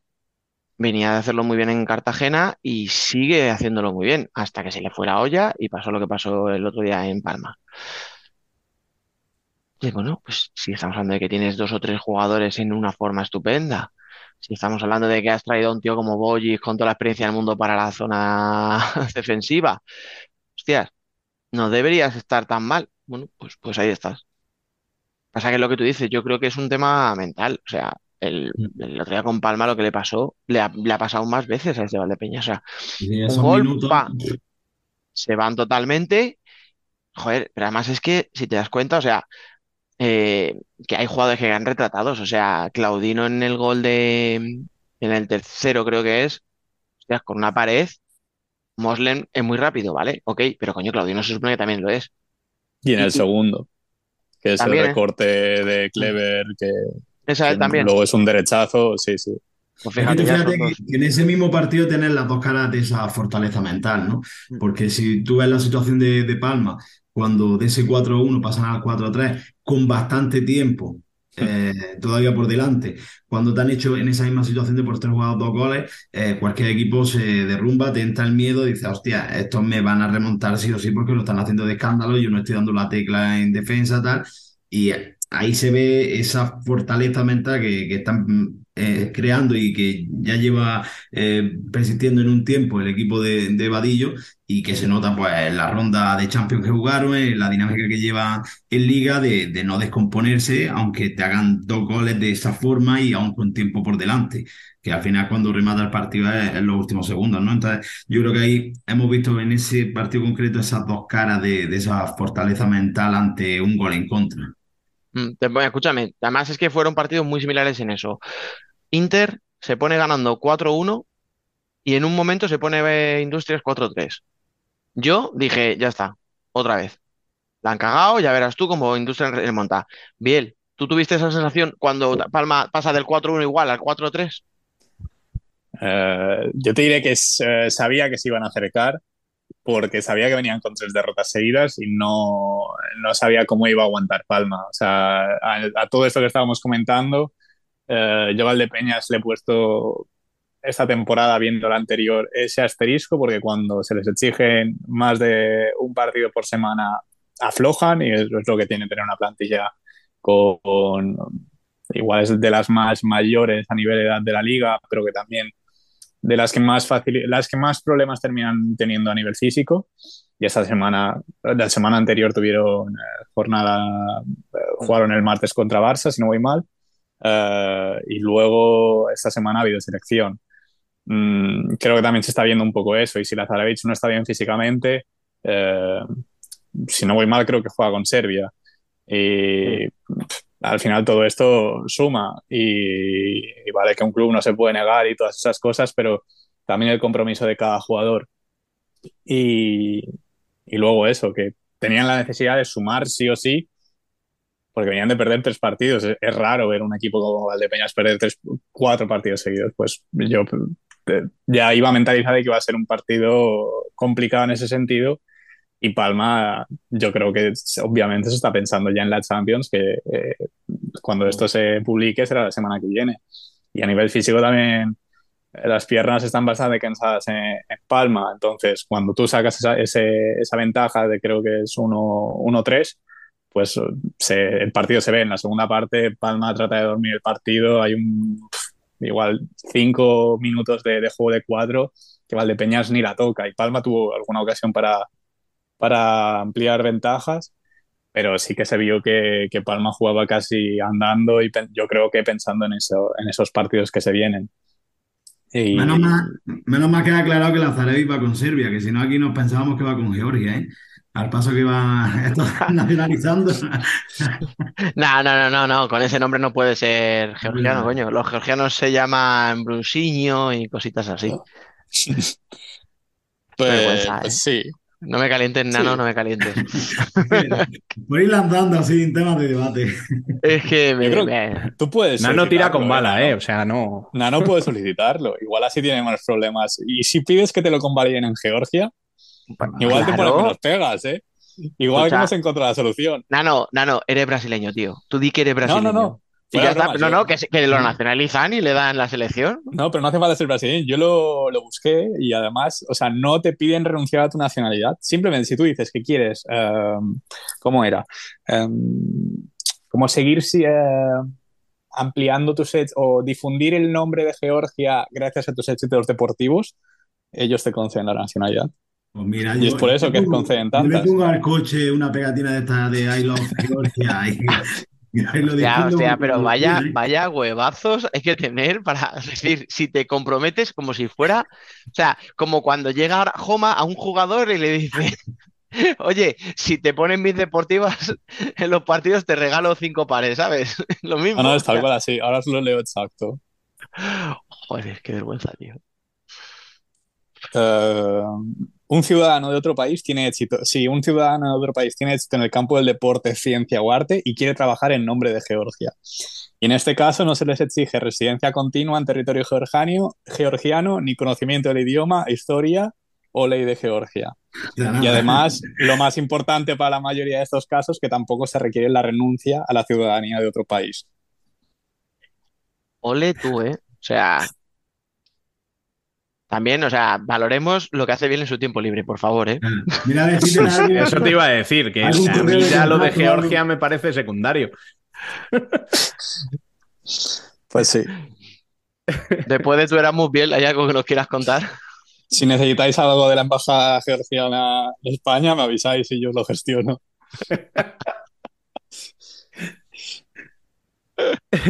En fin, ¿algo más que queráis destacar sobre esta jornada? ¿Alguno de los partidos que, que os apetezca comentar así más extensamente? Bueno, yo creo que voy a abrir una sección como la de Nano, que esta semana igual no es la mejor para hacer el que bueno es Juanlo a pesar de la, de la derrota. Ya yo voy a hacer una de que, que bueno es Aldice. Te leí, te leí, ¿eh? Es que Estás contentito. eh, no, no- no voy a descubrir a un jugador porque creo que ya ha demostrado suficiente, pero es que qué fácil debe ser Bueno. jugar con él. A lo mejor sí que o sea, hay que descubrirle, ¿eh? Bueno, pues, eso ya culpa de los directores deportivos, pero qué, qué fácil debe ser jugar con él. Mm. Tú puedes mandar una lavadora al segundo palo, que sabes que eso va a terminar el gol, y con gol de Dani Saldice.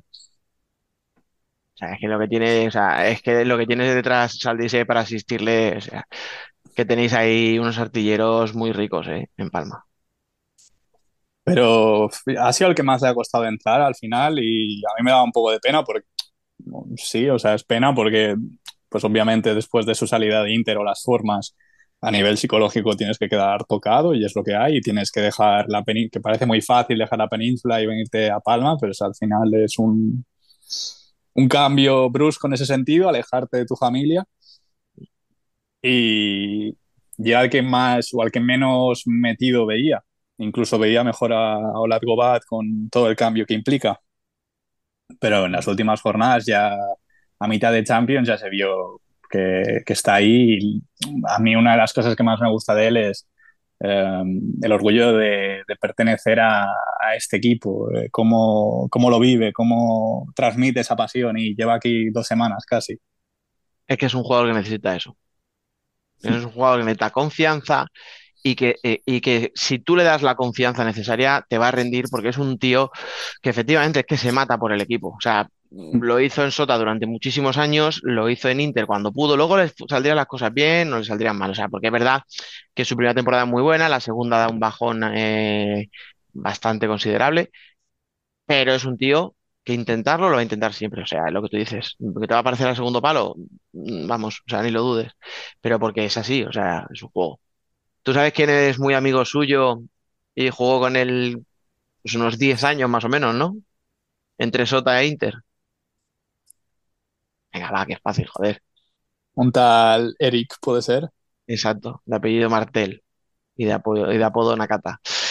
Eh, estoy empezando a ver el Martel que yo conocía, ¿vale? Y esto puede ser tanto una crítica, si piensas, hostia, le ha costado dos años y medio, o, puede ser un halago si dices, bueno, porque yo tenía las expectativas muy altas con él, ¿eh? Ahora, ahora ya hablando en serio, cuando salieron todos estos jugadores que, que salían de, Sota, de cuando vino Trípodi a Inter de, de Rivera, etcétera, a mí el que más me ilusionaba de todos era Martel, porque me parecía que era un pelotero brutal.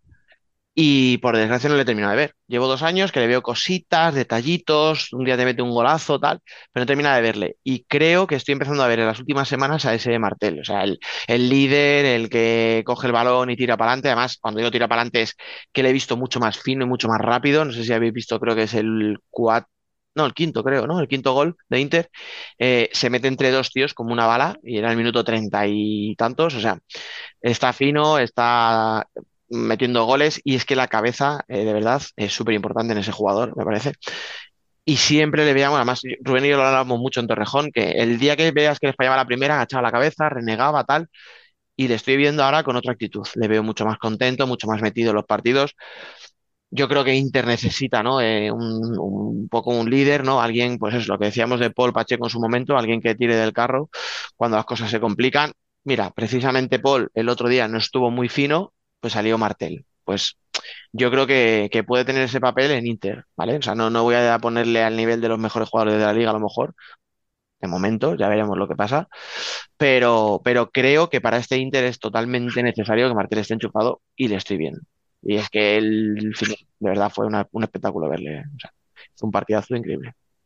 Si quieres, Nano, aprovechar aquí tú para sacar a alguno de tus chavales, pues este no lo habéis visto, pero He subido, he subido ahí un vídeo de, a Twitter de un movimiento chulo que hace el pivo de mi equipo. Así que si queréis verlo, ahí en las redes está. Pero escucha, no, a ver si te lo van a quitar. Menos, menos mal que esto no tiene todavía derechos de esto. Me está, me está pidiendo uno, eh, me acaba de llegar un WhatsApp, el enlace del partido de España de la semana pasada, que si lo tenéis por ahí, si lo quieres ver. O sea, tú no vas a reivindicar jugadores, ¿no? Que es que lo está buscando todavía. Lo está buscando el enlace todavía para ver a España. O sea, lo de, lo de Nano es tremendo. Le damos la sección esa que pedía hace unas semanas de qué bueno es y, y ahora no lo utiliza, de verdad. Es. Y ahora Esta vienes con que malo es. en la sesión rajada, sí. Pero No tiene nada que ver con el tema, pero meto. ha- hablas como si tuvieras algo en contra de la federación, no puede ser, ¿no? Yo, eh, a mí, todavía, todavía no me han despeinado, que es lo que le queda por hacerme. Me dejas perplejo.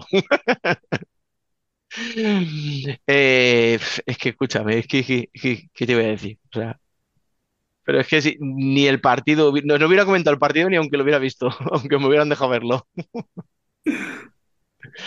Pero bueno. Ah, oye, por cierto, y otro que tampoco está haciendo mal temporada, creo que no lo había comentado hasta ahora, es Lucao, ¿eh? No sé si os suena ese chaval. No había dicho yo nada todavía de él. Tiene, tiene buena pinta, ¿eh? Tiene buena pinta. Al final, Y de hecho, igual habría que decir algo también de Jim B, ¿no? Y además ese, ese final de partido, ¿eh? Me, me Sí. recordó a- al final este que, que vimos también del Valdepeña Aspil, si no Sí. recuerdo mal, que fíjate que, que Levante empata faltando 49 segundos, mete Cartagena faltando 9 y al final vuelve a recuperar y vuelve, vuelve a meter, ¿no? Esa, esa esencia de- del fútbol sala que, que estaba muerto. Otra, Y- otra vez está muerto, ¿eh? Tres goles en el último minuto. Es que qué vergüenza. En un deporte serio no se meten tres goles en un minuto. Y volvemos eh, a esos, a esos mini partidos que comentaba antes, Dani, de arranca 2-0, que parecía que era el vendaval de Cartagena, luego Mm. vuelve a empatar, luego esa locura de, de final de partido.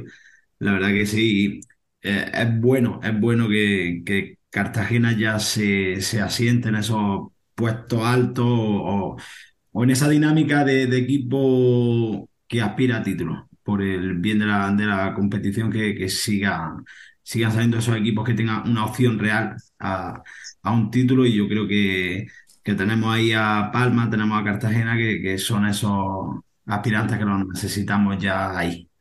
Parece, de momento parece que son los únicos que de verdad le pueden seguir el ritmo a, a Barça. Mm. O sea, digo seguirle, ¿eh? No, no cogerle, tampoco no nos pasemos. Pero sí, escucha, es lo- mira, yo me acuerdo que lo hablábamos al principio, ¿no? Que decíamos, joder, Lucao y Mellado, que son dos cracks, tal.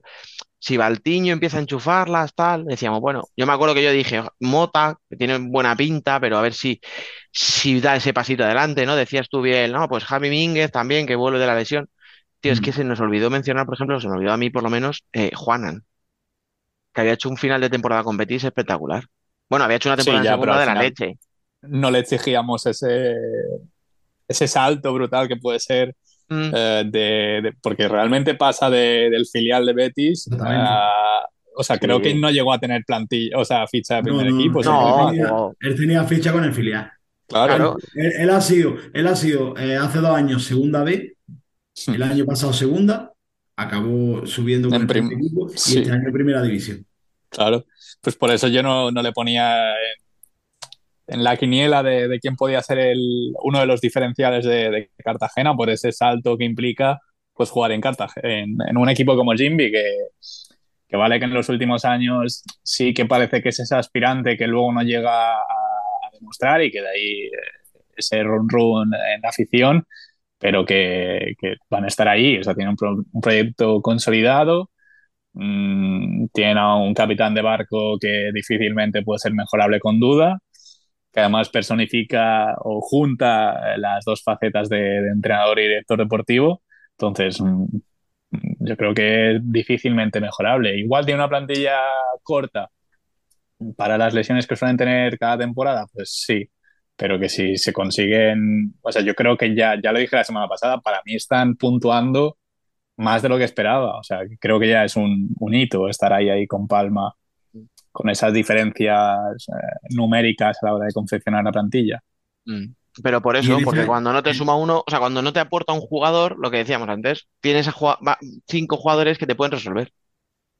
y, y en ese, en esa búsqueda de, de talento joven que, que decía bien, eh, tiene ahí un sucesor en el Pivo, que es juvenil de segundo año, que este año se lo han llevado de Melilla, que ese niño, vamos, ya me parece que en, que no sé en qué competición fue que, que fue convocado con el primer equipo y el niño tiene una pintaza brutal. O sea que se llama Rucci y está atento que, que ese niño va, va a llegar. Es Escucha, es que que lo que lo que comentábamos hace unas semanas, de que necesitábamos que los sub-19 que ganaron ese primer campeonato tirasen la puerta, hay unos cuantos que lo están haciendo. ¿eh? Es que justo por ahí va a seguir yo. Hemos he hablado yo antes del partidazo de Antonio Navarro, que ya nos sorprende. Hemos hablado de Juanan, que lleva, creo, dos jornadas seguidas marcando con Jimby. Pero escuchadme, el partido que hizo Pablo Ordóñez en, el Palau. Yo este ya lo descubrí en la temporada, para a mí me encantó, o sea, me, le- ya le seguía la pista hace tiempo, pero lo vi aquí con la selección, que no sé si, creo que eran amistosos, se jugó un doble amistoso aquí, creo que uno en Calvia y otro en Inca, contra Italia, y me parece espectacular, o sea, tiene cosas que mm, me sorprendió que, que Jaén no se lo quedara esta temporada, porque creo que es un perfil que no tiene. Pero mm, yo creo que ya el resto de equipos lo está descubriendo y a ver lo que dura. Mm. Escucha, es que, o sea, cuidado, ¿eh? Que yo estoy de acuerdo contigo 100%. Pero habría que ver cómo encaja en un sistema como el de Jaén, con Dani Rodríguez, y cómo encaja en el sistema de TT. Me explico, porque al final tú ves cómo juega Uma y todos te parecen buenos. Pero tú luego le sacas uno por uno y ves jugadores y dices, bueno, pues por nombre no debería tener una plantilla para estar peleando ahí arriba. De hecho, debería estar matándose por no bajar a segunda. Y están arriba. ¿Por qué? Porque de repente te salen los dos Pablos, Ordóñez y Ramírez, porque cuando no, resulta que Burrito, que creíamos que ya estaba en su recta final, eh, empieza a hacer la otra temporada de su vida, porque Alvarito empieza a funcionar, porque Chispi resulta que llegaba, se supone, ¿no? Como un meritorio ahí, por si a Conel le pasaba algo y se está haciendo con el puesto, o sea, quiero decir, que hay que ver, bueno, escucha, hay que ver dónde está Uma y, y lo que puede haber pasado si, por ejemplo, Miguel eh, no falla el penalti. No, sí, al mismo- final obviamente es mérito de, Claro, te quiero decir de la conf- que esto es el efecto que te producen todos juntos, ¿sabes? Claro, a eso voy. O sea, que a lo mejor un jugador solo lo sacas y dices, bueno, dale, dale tiempo, ¿sabes? Pero es que el- en ese bloque funcionan todos muy bien, tío. Es que estás hablando del actual campeón de Copa. Oye, los de Sport 3 son unos genios, ¿eh? Te vendieron el duelo como eh, el duelo de campeones y no mentían. Es que es así. O sea, No, no, total. Son los dos que no únicos se nos equipos- olvide que son los dos de únicos los últimos años, en el, en el último año han sido los dos únicos. Y Que sí, si que siguiéramos con el formato antiguo de Supercopas, esta sería la, la final de Supercopa. Eh, al final, eh, pues se lo han ganado ellos. Y ya lo comentábamos al principio de temporada, han hecho una plantilla distinta o han tenido una política distinta a la que tenían los otros años que subían. O sea, no, no solían fichar tanto y no fichaban el jugador.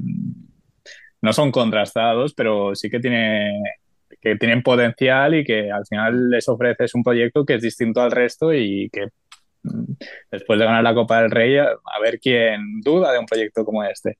Escucha, Pues oh, ahí están. Yo creo, ojalá tenerles en Copa, sería un premio espectacular y es que nadie tiene nada en contra de Oma, nada, o sea, ni un solo pero.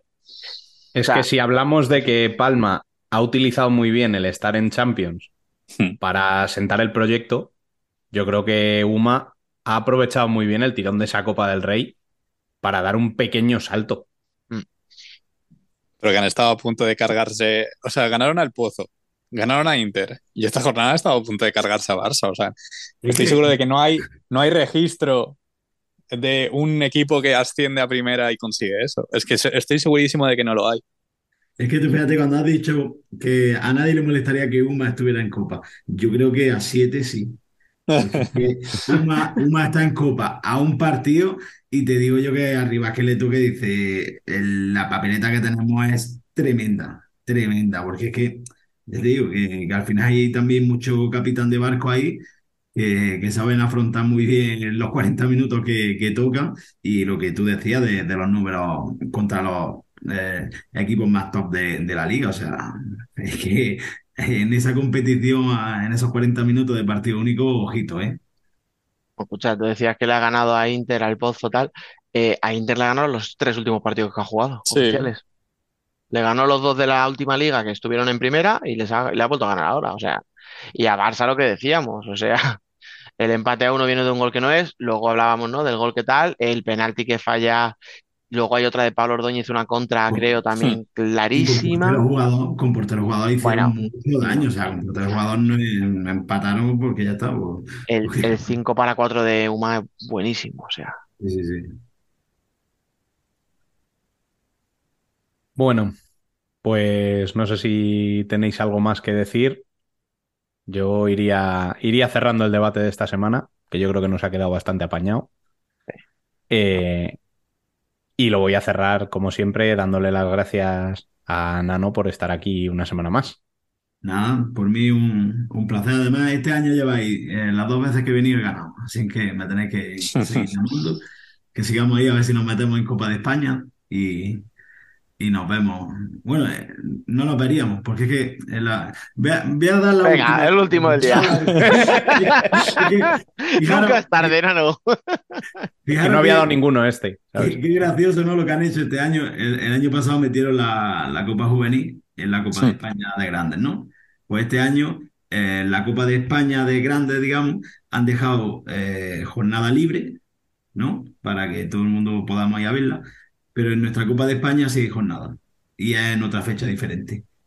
No parecía tan difícil, pero No, no, fíjate.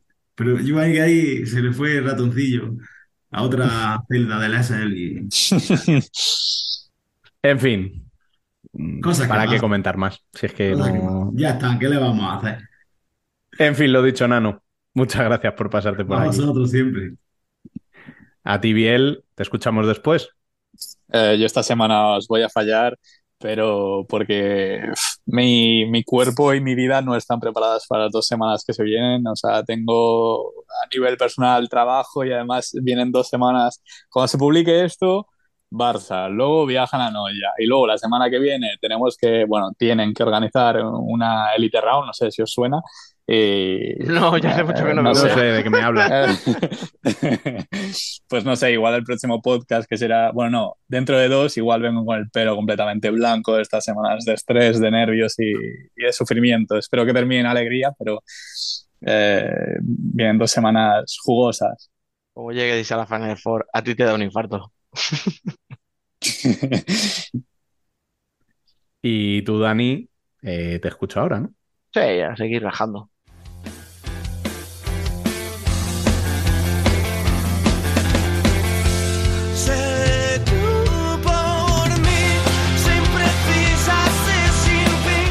Nosotras también somos futsal.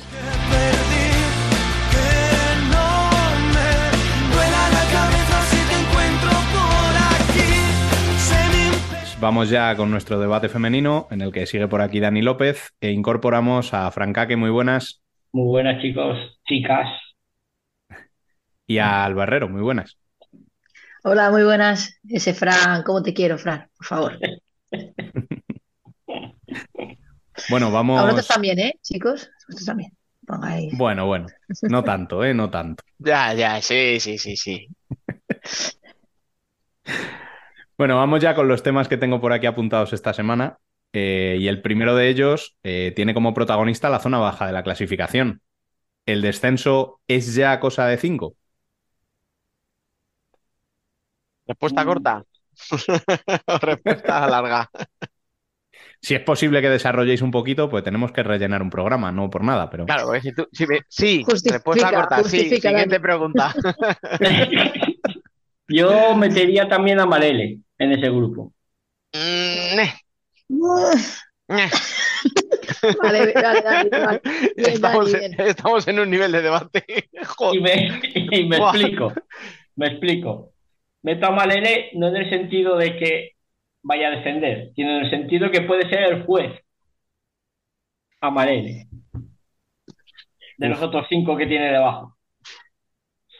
Yo, yo creo que va a ser la última, o sea, Amarillo va a ser la última del resto de, equipos. Sí, sí, sí, Pero, pero, o sea, te quiero decir, hemos dicho cosa de cinco, pues puede ser el sexto por abajo, bastante probable.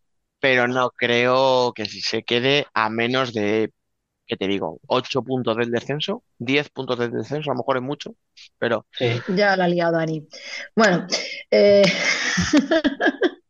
yo, yo iba a decir, no sé si tantos puntos del descenso o no. Yo creo que en algún momento igual de la, de, la, de la liga sí que sufre, se, igual tiene un bajón y sufre, pero le veo por encima. Le veo por encima de que al final tiene un mejor equipo, igual no por jugadoras, pero sí que tiene un equipo muy compacto, muy hecho a Jorge. Entonces, saben a lo que juegan, juegan muy bien, a lo que tienen que jugar. Y yo creo que eso les, les va a ayudar a, a estar fuera de descenso y eh, no, no les veo, no sé, no les veo complicándose mucho tampoco. ¿eh? ¿queréis que meta un poco de cizaña? Venga. De la zona de abajo amarelle le queda solo Elche. Sí. Sí, pero aún así ha sacado ocho puntos, ¿eh? Sí, es pero exacto. Pero escuchar, pensarlo, o- o le doy un poco la vuelta a la tortilla, ¿vale? Porque hablamos de sensaciones. Para mí, uno de los equipos que peores sensaciones está dejando ahora mismo esta temporada es Rayo. Sí. Sí, Bajada Pues, onda. pues es que de los cinco es el que más puntos tiene, Ya. ¿vale? Sí. O sea, ¿me entendéis dónde quiero ir, no? Sí, Eh, sí. dos partidos, ha necesitado ganar dos partidos de su liga, punto. ¿Ya está? Mm. Sí, pero por igual ejemplo, son las tablas que te da llevar en primera más años. en ese sentido, saber qué partidos eso- tienes que ganar. por eso yo salvo a Marele, porque a Marele los duelos que ha tenido con los de abajo no ha perdido. Claro, es que ahora, ahora ya tienes ese margen para, pues, lo que le pasó el día de Leganés. Exacto. Sacas un empate en Leganés, bueno, no me saca de pobre, pero, pero Leganés no me alcanza en la clasificación tampoco. Eh, Eso es. La- igual que la victoria que sacó aquí, 0-1. contra el Deportivo. Es que ha sacado los partidos que tenía que sacar. Por eso te digo, yo es que hay equipos que a mí me dan muy mala sensación. O sea, eh, Rayo, que es lo que os decía, va al quinto por abajo, o sea, es el que mejor está ahora mismo. Lleva, ha, ha tenido este año dos goleadas muy Sí, heavy, eh, O sea, daño. claro, o Sí, sea, eso, uff, esa fragilidad defensiva te puede salir muy cara. Lo que Mm. pasa que, claro, A mí, a mí, por ejemplo, perdón, Dani, te iba a no, decir que a nivel de sensaciones, a nivel de, a nivel de sensaciones, incluyendo por debajo de la clasificación, Leganés me da mejor sensación que la temporada que está haciendo el Rayo. Que no están acabando de salir las cosas y no empezó nada bien, pero sí que le veo que está mejorando poco a poco cada partido y creo que la segunda vuelta, si no se le complica, claro, esto es lo que hablábamos siempre, si no puntúas nada en la primera vuelta, da igual, la segunda Sí. lo tienes muy complicado, ¿no? Pero tiene cuatro puntitos, está ahí y yo sí que veo un Leganés que creo que va a mejorar en la segunda vuelta. Escucha, eh, yo le gané, es que cuando, yo fíjate, que a todo esto no he contestado la pregunta de Rubén, que ha preguntado si es cosa de cinco. Eh, yo mm, ahora mismo es muy atrevido decirlo porque está en descenso, pero yo, me- yo es que yo estoy contigo, o sea, yo sacaría de ahí a Leganés y yo diría que es cosa de cuatro. Y ahora mismo está en descenso.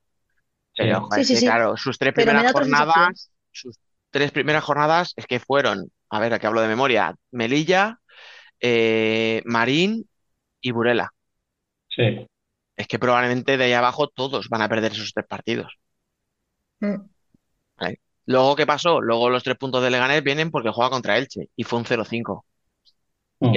Es por lo que os digo, o sea, es la sensación que me da que Leganés cuando empieza a tener partidos un poco más asequibles, porque a todo esto luego vino Futsi, o sea, claro, es que sus cuatro, es que de, de esos cinco partidos, cuatro los iban a perder ellas y el resto.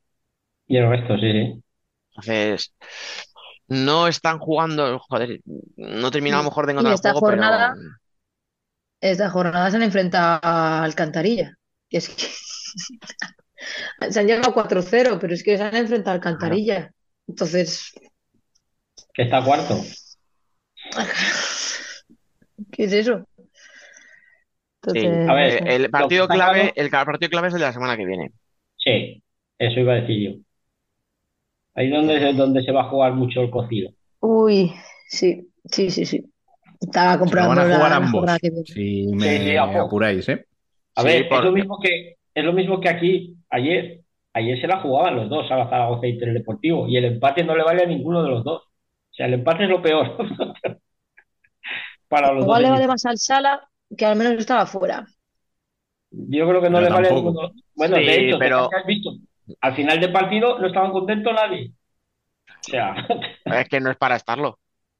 es que es un punto que no te va a llevar a ningún lado. No, y que encima vienes de, que haber, de haber perdido hace poco en casa contra Marelle, que es otro posible rival directo. Es que, claro, es que ahora te lo tienes que ir a jugar a Leganés. Es que Telde, que, joder, acordaros que dijimos que bien empezó el partido, el- la, la liga contra Futsi, que le aguantó, Sí. verdad que muy bien contra Ganó Móstoles. 30 primeros minutos, ganó Móstoles. Decíamos, bueno, a ver, este año.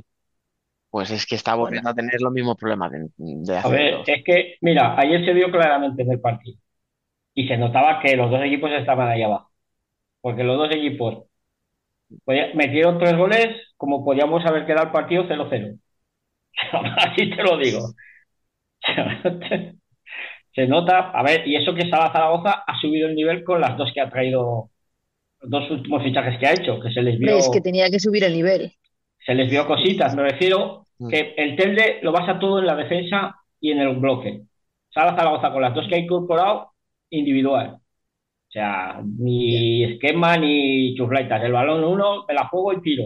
El balón a Gilva, me la juego y tiro. O sea, y, y esas dos jugadoras le dan eso, regate y desequilibrio. Pero claro, después llegaban delante, la- llegaban a poder área y les sentaba el tembleque. y no tiraban, y sin embargo el Teledeportivo puede estar tirando 15 días que a lo mejor solo mete dos goles. O sea, Pero te das cuenta que- que si te pones los podcasts de hace dos años, Sí, sí, Ya, igual, igual. ya, ya decíamos que el problema de Telde era la falta de gol, que yo entiendo que cuando eres un equipo de abajo y el presupuesto tienes, es el que es, no Mm. es fácil conseguir jugadoras. Pero si el problema Y, de. y estando en las islas más difícil todavía, Dani. Sí, estando aquí más. No, no, no, por eso, por eso, que yo entiendo que no es fácil, pero es que ese problema lo llevas arrastrando dos años. Sí, es que yo hubiera, yo hubiera, en vez de fichar a tanta gente como ha fichado, yo me gasto la pasta en traer a una o dos. Punto. Pero una o dos que me meta 20 goles. O 25. Si queréis, también podemos abrir el melón de para qué coño quieren ciertos equipos plantillas de 14 jugadoras. Sí, bueno. ¿vale? eh, Porque es lo que tú dices, o sea, con lo que te ganan es. 4X, ¿vale? No voy a dar nombres de la plantilla de Telde o tal, o sea, con lo que cobran cuatro jugadoras te traes a una muy buena. exacto. Eso es. Y con lo que, por desgracia, lo poco que se cobra en el fútbol sala femenino, Es, es fácil. vamos, o sea, Sí. a un equipo de primera con un buen sueldo, ya te digo yo. Sí. Pero sí. bueno, está de moda tener 15 tías. Luego te llega un equipo como Burela Sí, y resulta que cuando pasa de tener 15 jugadoras a tener 10, eh, mm, juega mejor, tiene más intensidad los 40 minutos y mete más goles. Yo sé que me van a acusar sí, de no tiene correlación ninguna una cosa con la otra. La, pregunta de esto, Dani, la pregunta de esto, Dani, es cómo va a llegar esa plantilla a final de año. Están jugando Pues un partido yo- por semana. Sí, yo Sí, creo sí, que pero Escucha, habrá que ver. es un partido por semana, son luego dos, dos rondas de Copa de la Reina y luego, si, vale, venga, ok, la semana de la, de la Final Eight de la Copa vas a jugar probablemente tres partidos en tres días. Mm, Bueno, pues chicos, ya las dos semanas siguientes, como estás en mayo, que ya estarás a punto de terminar la, la fase regular, pues rotas a cinco la siguiente jornada y otras cinco en la otra, ¿sabes? Y fuera. Yo es que no creo que... Vamos, no sé. No debería. O sea, no debería Sí. haber problema. Pero sí. Yo creo que no otros años hemos hablado de equipos que Sí. con 10 han llegado fundidos a final de año. No, bueno, con Sí. siete. O sea, por ejemplo, cuando hablábamos de Móstoles y el problema del físico, es que tenía siete jugadoras. sí. Es como el Sala. El Sala ha dicho Fran, ahora con las dos que han llegado, pa- parece que mejor. Hombre, simplemente porque son dos más. Dos, es- dos- son dos cambios más. Claro, o sea, si yo no te digo de jugar con cinco, ¿vale? Pero que tampoco necesitas 15 tías. dos, no. A ver, ayer había en la grada desde el Deportivo dos. Miras tú para que quieres dos tías de la grada. Pero además, estáis comparando, al final estáis comparando unos equipos con que no tienen la misma infraestructura que tiene Burela, Ya. que tienen todo para que las jugadoras es- lleguen desde el minuto, desde el día cero hasta el día 375, que lleguen en forma. Tienen su preparador, tienen sus... Y, hay otros equipos que no, que no tienen tanta infraestructura como sí que tiene Burela, que igual llegan mal, ¿eh? Que no te lo digo, que no te niego nada, Rubén, que habrá que verlo. Pero no sé, no lo, no lo veo el mismo caso. Yo las veo como motos este año. Cosa que no las vi el año pasado. O sea, así de sencillo. Y con hambre. Como motos y con hambre. Eso A lo ver, lo que del hambre tiene, mucho que ver Futsi también en ello, ¿eh? Sí, por eso, no, no. Y aparte de que tiene mucho que ver Fursi, yo creo que tiene que ver mucho también la plantilla. Sí, Todo. Es, es todo. No, es todo. O sea, al final llevábamos tres años con la cantinela de. La, sí, sí, las fases regulares son para Fusi, pero cuando llega a las eliminatorias, Mm, pues, pues llevábamos tres años así y ya no ha pasado. Entonces, ahora tienes que demostrar que vuelves a ser quien eras. sí. Y en ello están. Joder, que se están en ello. A ver, lo bueno es que, este- mira, volviendo al tema, por, este año no nos vamos a aburrir en la parte de abajo. Ni en la de abajo Eso sí ni es en la de cierto. arriba. No, no, pero ahora que estamos hablando de la de abajo, no nos vamos Bueno. a aburrir para nada. No, no, no nos vamos a aburrir. Yo pensaba que no, ¿eh? Pero ya me, me empiezo a dudar. No, yo, yo Dani, tío, no seas negativo. a aburrir No en el a aburrir. sentido, en el sentido de que son cinco equipos los que van a estar dándose de hostias ahí. Y, con- y si metes a Valera son seis. algo es algo. Ya es diferente del año Sí, sí. pasado. Yo hablaba de, yo hablaba de por arriba, ¿eh? Yo, de- o sea, yo hablaba de que se me está metiendo la emoción que yo me esperaba Ah, por sí. arriba, no por abajo. Por arriba, a Sí, a eso, a eso iba yo ahora. Porque hemos hablado del Me has descenso. adelantado, Daniel, tío. Tenemos, tenemos que hablar de No, la no de la clasificación. en la que Burela y Futsi eh, están como tiros, pero el único que le sigue a rebufo es pollo. Eh, ¿Son ellas el segundo escalón de esta liga? Este año sí.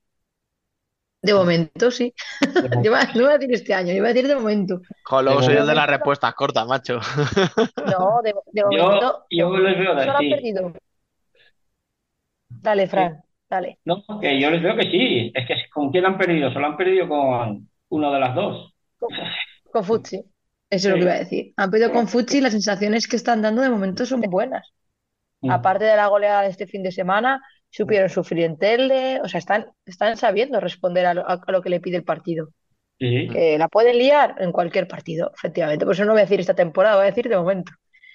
Pero No, pero sí, escucha, al final, eh, joder, yo he visto varios partidos de pollo este año, pero es verdad que no es lo mismo verle por la tele y tal que verlo en directo.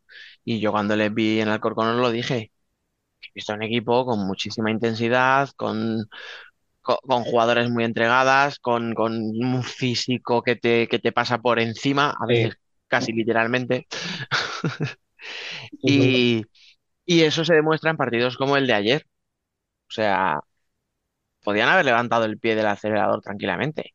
O sea, sí, quiero decir, pero son tres puntos, ganes 1-0, 2-0 o 12-0 como ganaron, ¿vale? Pero ¿qué pasa? Que cuando tienes una plantilla tan amplia y tus jugadoras tienen tanta calidad,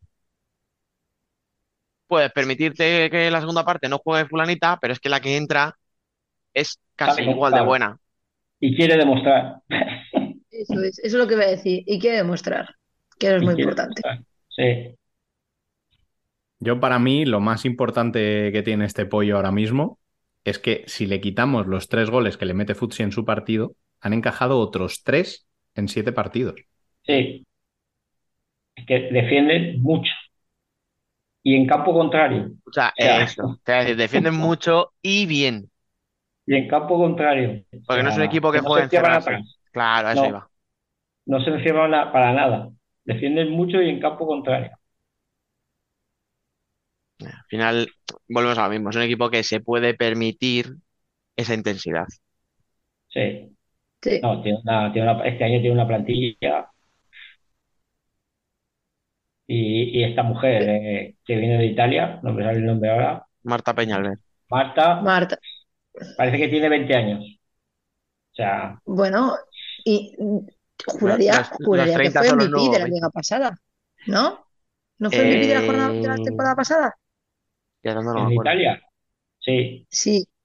Es que, es que, a ver, que estamos, no estamos hablando de cualquier cosa.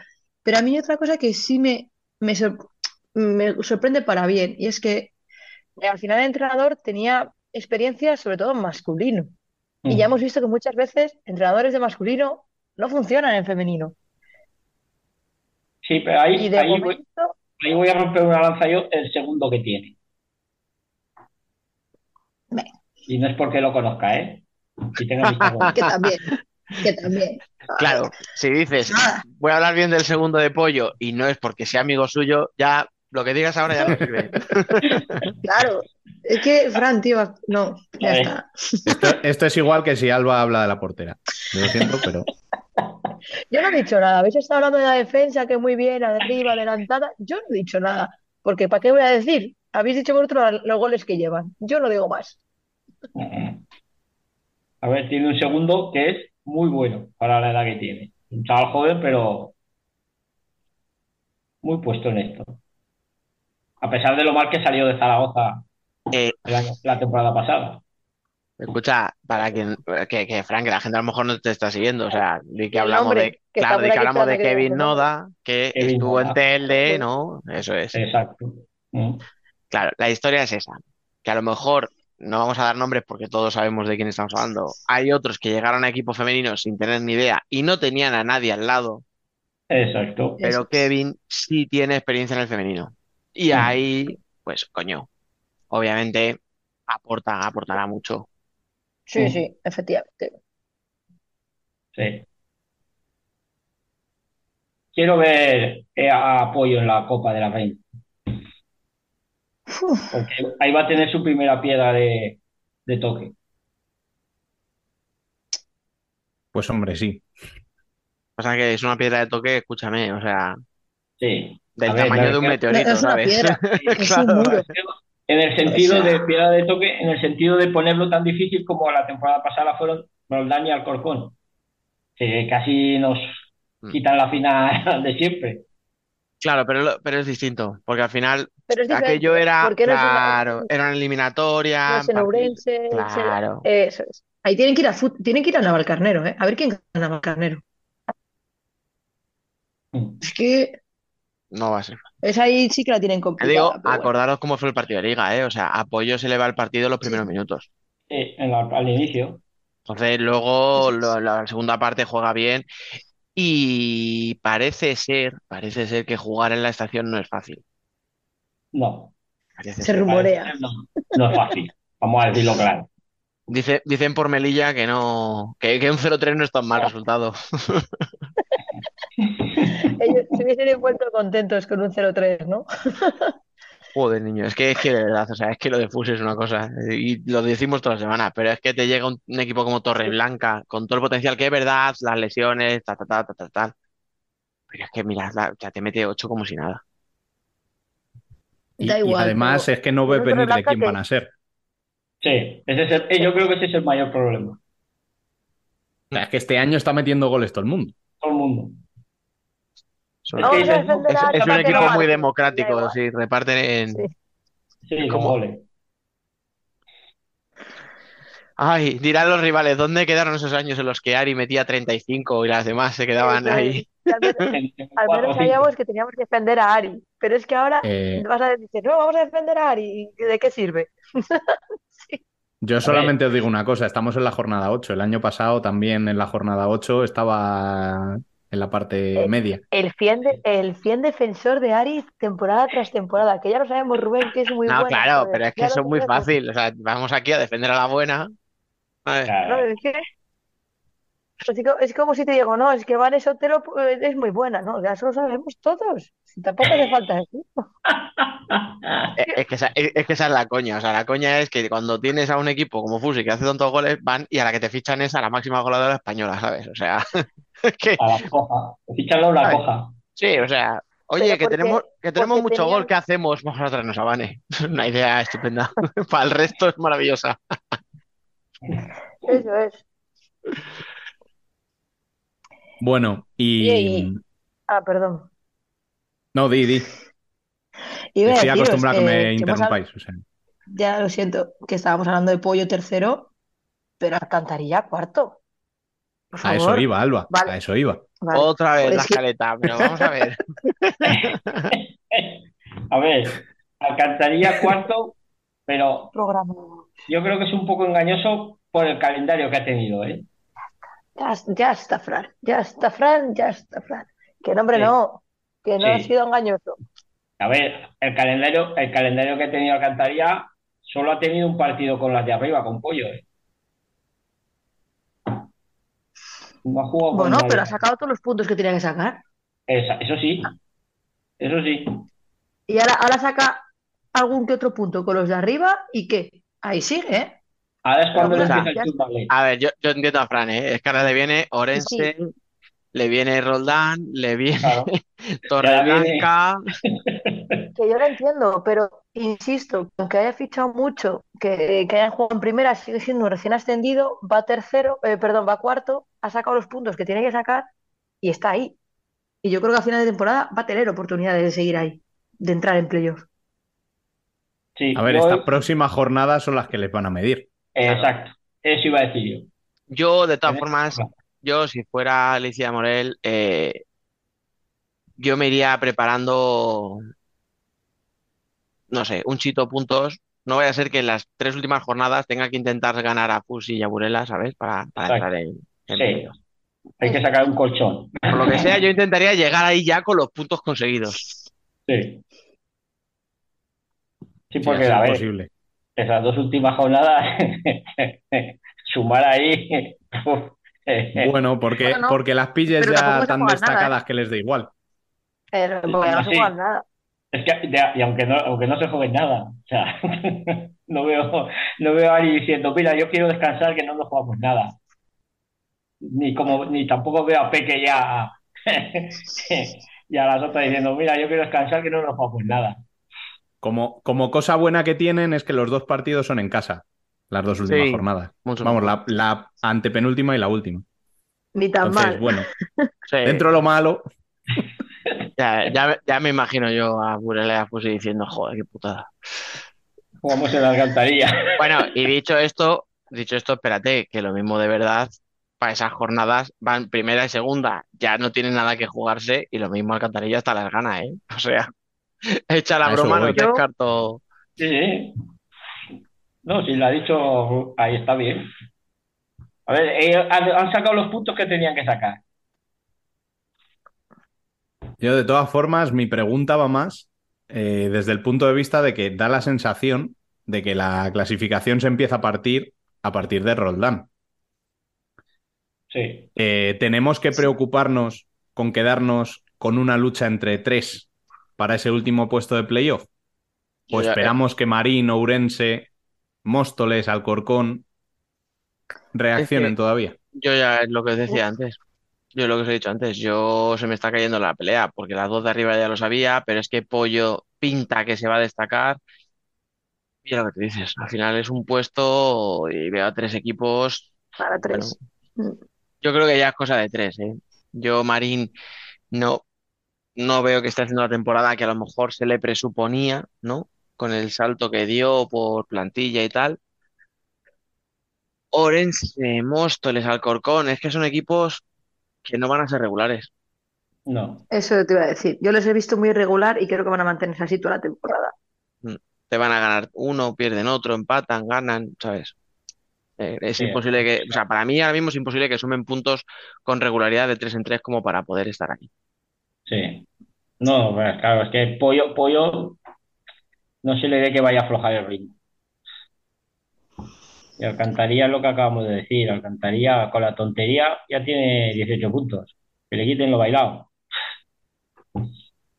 A ver si las demás llegan a 18 puntos. Es que el problema es ese. Yo es que ahí el único equipo que veo que se puede enganchar al último puesto es Marín. Y como dice Dani, no me acaba de dar la sensación suficiente de que llegue. Que luego, ojo, que si saca los, pa- los puntos, o sea, contra los rivales de arriba, todavía, pero es que no, no me está, no le veo acabando de dar ese saltito que tiene que hacer para pelear por playoff. Yo Y hay que ver, siempre- escucha, ya han, pe- han perdido a Sara Santos, que al final tenía gol, aunque no lo había hecho. Eh, Eso es. Quiero decir, eh, o sea, Marín hay cosas ahí que no terminan de, de encajar. Eh, lo que decimos, Móstoles, joder, empezaba muy bien otros años y este año ni siquiera ha empezado bien y alterna partidos buenos con cagadas enormes. Eh, Alcorcón, mm, pues hay jugadoras que son la mitad de lo que eran el año pasado. Mm. Claro, o sea, Orense, en Orense ha salido Candela como un tiro, pero no hay otra que la secunde, o sea, no hay otra jugadora que esté siguiéndole el ritmo. Entonces, es, es que, el, por ejemplo, yo en Roldán y en Alcantarilla veo blo- bloques, veo dos bloques de jugadoras, de equipo, de Mm. plantillas eh, amplias, tal, y veo una idea de juego. Y veo que se ejecuta esa idea de juego. Y veo equipos que dicen, vale, primero vamos a intentar cerrar nuestra portería y luego ya vamos a ver qué podemos. Y eso que Roldán este año está encajando más de lo habitual. Sí. Sí, pero fíjate que Roland, Pero mira, mira con quién ha perdido Roland. Ya se los ha quitado, ¿eh? De encima, a los dos Pero- pocos. Pero son los puntos, o sea, mm, ya, no, pero al final, no sé, o sea, creo que a lo mejor a veces también estamos simplificando demasiado en, bueno, es que juego con las tres de arriba, pierdo, juego con las tres de abajo y gano. Eh, no creo que sea tan fácil, ¿eh? No, no, pero no. es que al final, Yo- Roldán el año pasado, la primera vuelta, tampoco hizo una vuelta, pre- pre- una No. primera vuelta espectacular, ¿eh? Lo que No, no, pasa es que la segunda vuelta la hizo tan, tan buena que yo creo que empató un partido y perdió Sí. uno. Sí, muy sí, sí, se salió. La segunda vuelta se salió. Pues un poco y lo mismo que le pasó a Melilla. Exacto, sí, sí, igual. Sí, solo que Eso Roldán lo hizo por, por sistema de juego, porque recuerdo que cambió de entrenador y tal, y Melilla lo hizo es. porque metió a, a dos tías que dijo, ala, venga, tú a crear, tú a meterlas. Sí, sí. Lo que pasa es que yo a Melilla el año pasado le veía un problema de plantilla corta que sabíamos que se iba a solucionar en enero cuando llegaran las dos bichos pero yo este año vuelvo a ver plantilla corta, ¿eh? En Melilla. Sí. Es que, a ver, Sí. sí. Y, será- y con las que se le han caído, Eso es. No, pero escucha, porque se ha decidido, alguien lo habrá decidido así, te quiero decir. Tú tenías a Nona y a Guti que no me parecía, no me parece que hicieran mala temporada. no, Y no. se las, No, y- no, no. y- y se las quitaron. O sea, te quiero decir. Sí. Que al final ellos han decidido tener esa plantilla. Y digo ellos muy genérico, ¿eh? No sé de quién sí, era sí. la decisión. Sí, el problema es que se les ha complicado con las dos lesiones que ha tenido, porque son dos lesiones de la graduación. Digo, pero tiene que haber un término medio entre tener 15 y, Exacto, ¿sabes? sí. Mm. Pues nada, acudirán al mercado de invierno y a ver. Ya Pues sería, no- sería, sería la leche ya, ¿eh? Traer otro pelotazo en invierno. Igual no hace falta pelotazo. Simplemente con traer jugadoras. Buenos que te complementos. den un cambio. Eso es. Mm. Bien, Sí, porque bien, Dani. traerte Emilis y Emandiñas no te las puedes traer todos los años, ¿eh? Más que nada Yo no sé muchas. muchas. Claro, eso es. Porque por, por, por pasta Torreblanca no te pongas a discutir, ¿eh? Comentamos que se parte la clasificación por arriba, que por abajo vemos ya pocos eh, candidatos al descenso, pero se nos quedan un montón de equipos en medio. ¿Qué les queda a esos equipos durante el año? Pues ¿Qué hacemos? playa, sol, playa y, y acabar, acabar el año. Sí, claro, si fuera escucha, Tel uno de ellos si estaría vives- fantástico, pero Orense, Móstoles, Alcorcón, todos sitios famosos por ser sitios de playa. Por su playa. Efectivamente. Igual por el sol alguno más que otro, pero por la playa. Sí, sí, sí, sí. No, mira, a ver, eh, lo- hablábamos de que es que hay algunos que no están muy lejos de la zona de abajo, o sea que tampoco se pueden dormir. Ya, pero va a llegar un punto que si mantienen el ritmo que llevan ahora, van a estar salvados. Y eso No, es muy peligroso, porque no me acuerdo sí, sí. qué equipo fue la temporada pasada que una vez que se salvó, perdió todos sus partidos. Era como, Eh, la no UA. jugando para nada. La UA, Y eso al final es muy peligroso, porque va a dar, no sé, no tener el hecho de que muchas veces no tienes una- un objetivo por el que luchar, hace, hace que no entres al partido tan sí. motivado. A ver, para Alcorcón, Móstoles, Orense y Marín se les puede hacer muy larga la temporada, pero que muy larga. Son ¿Y ahí equipos. qué haces? No, escucha, son equipos que necesitan darse una alegría. Por ejemplo, en. Copa. En Copa, sí, sí, eso te iba a decir, que Y si no te sale la copa, Ahí está. Sí, jugártelo ahí. Mm, Pero darte una alegría y que además te mantenga vivo en la competición, pues eso, hasta, hasta primavera, o sea, hasta mayo. Pero es que Sí, va a ser complicado. O sea, por la distancia que están sacando los de arriba, es que además el problema es lo que hemos hablado ya otros años. El problema es que solo se meten cuatro. Y en este caso solo se meten dos en playoff. Entonces, ya. la cosa es ahí, Pero ahí no, va no, yo, no, no más, nos van a que- hacer. más que otra cosa, ¿eh? No nos O sea, van a hacer es que- caso, Fran, no van a ampliarlo a ocho, Ya. que es mucho trabajo. Este formato de competición lo que favorece es que haya equipos que en enero Sí, no se está. jueguen nada ni por arriba ni por abajo. sí, sí. yo, eso, yo entiendo lo que decís de la que si te dejas ir y tal, puedas verte abajo. Yo es que no lo veo, ¿eh? O sea, no veo a ninguno de esos equipos complicándose la vida. No, no, no, no, yo tampoco. Pero me No, refiero en el no, sentido. no te digo complicándote la vida, ¿eh? Te digo no teniendo esa ambición de al final de que queden cinco jornadas y tal y que digas, "Pues, ¿qué- qué- qué- ¿para qué estoy jugando? Pero, Sí. pero la, la cosa, Alba, ya no es que sea falta de cinco jornadas, es que este A falta año de puede pasar a falta de diez. Eso es. Sí, exacto. Ya. Sí, ¿Sabes Es qué que a pasa? falta Que- de diez jornadas puedes tener cuatro equipos que ni les va ni les viene ganar. Sí. Más que ¿Os por el hecho de ganar el partido y sacar pecho, de decir, hemos ganado. Exacto. ¿Os acordáis cuando hablábamos en pretemporada de que estaba, iba a estar muy igualada la liga porque había muchos equipos eh, Sí. eh, con un nivel muy parecido, otros que podían dar la sorpresa? Pues el problema es que los que podían dar la sorpresa de momento no la están dando, que son los tres que hemos dicho ahora, eh, o los cuatro, no están dando esa sorpresa que esperábamos que pudieran dar, y los de arriba floja. Se están mostrando mucho más fiables de lo que yo esperaba. O sea, yo me esperaba un pollo fuerte, pero no tan fuerte a lo mejor. Sí, ¿sabes? Sí. O una alcantarilla que dijéramos, eh, cuidado que el Cantabria puede estar ahí arriba. Pero no que estuviera en el en playoff desde la primera jornada prácticamente. ¿Me entendéis lo que quiero decir? O sea, que Sí, yo esperaba, esperábamos igualdad, pero Mm. más igualdad de la que se está viendo, que está habiendo igualdad, pero como por bloques. Sí. O sea, lo Es que que el decimos, problema es ese, que, que Pollo ha salido como un tiro, Alcantarilla ya se ha plantado con 18 puntos y llevamos 8 jornadas, claro, y vienes las demás y dices, Orense no arrancó bien, Móstoles ha arrancado peor todavía, Alcorcón no sabe si va o viene, es decir, no sabes si ha arrancado tampoco, sí. Alcorcón no sabe si va o viene, Y, y Marina arrancaba a medio gas. y, Ma- y Marín, yo lo dije en pretemporada, yo quería ver a Marín, ha fichado tres jugadoras, pero tampoco esas tres jugadoras, Y- quita- solo y un una. modelo diferente de juego. Exacto. Solo era una la que jugaba en Burela, ¿eh? Las otras dos os recuerdo que en el 5 para 4 no jugaban mucho más. Pues no lo sé, a lo mejor teníamos demasiadas expectativas. Yo creo que sí.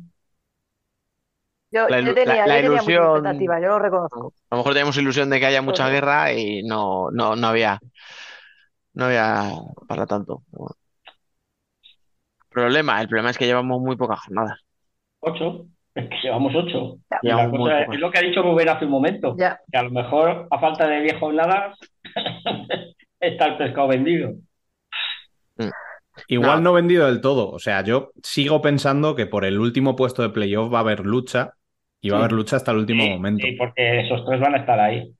El problema es lo que os digo, que estos equipos que son los que deberían dar un poquito de... Pues que al final no sea todo, pues lo que de Pollo, Alcantarilla, Melilla mm, o Roldán. ganen siempre y solo se quiten puntos entre ellas. Lo, lo bonito de esto, pues es como cuando Alcorcón fue a Roldán y le sacó Mm. un empate. Sí. Porque es lo que hace que Roldán la semana siguiente tenga que ir a por la victoria sí o sí, porque ha perdido, perdón, ha perdido dos puntos donde no se los esperaba. Mm. Ese tipo de resultados son los que necesitamos. Y ese tipo de resultados, si quedan 10 jornadas y estás a 16 puntos del playoff, No.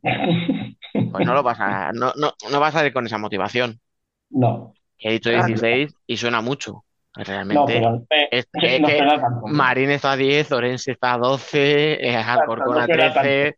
Claro, o sea, que es que ya están ahí en 8 jornadas a esa distancia. Es que ya está en esa distancia. Eh, Bueno, pues chicos, esperando que esto no sea así y haciendo un poco de contragafe, eh, creo que vamos a dejarlo aquí. Eh, Fran, Es que el contragafe se nos da muy mal. ya, ya, ya, ya. llevo años diciendo, si lo preparas, no sale. Esto tiene que salir del corazón.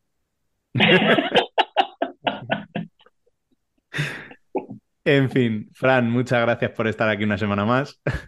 Problema. Alba, te digo lo mismo. Ya te puedes ir a dormir si quieres. Yo, coño. Mal. Qué- qué- No, no, no. Mira, después de la despedida de mierda que han hecho, a mí ni me despidas.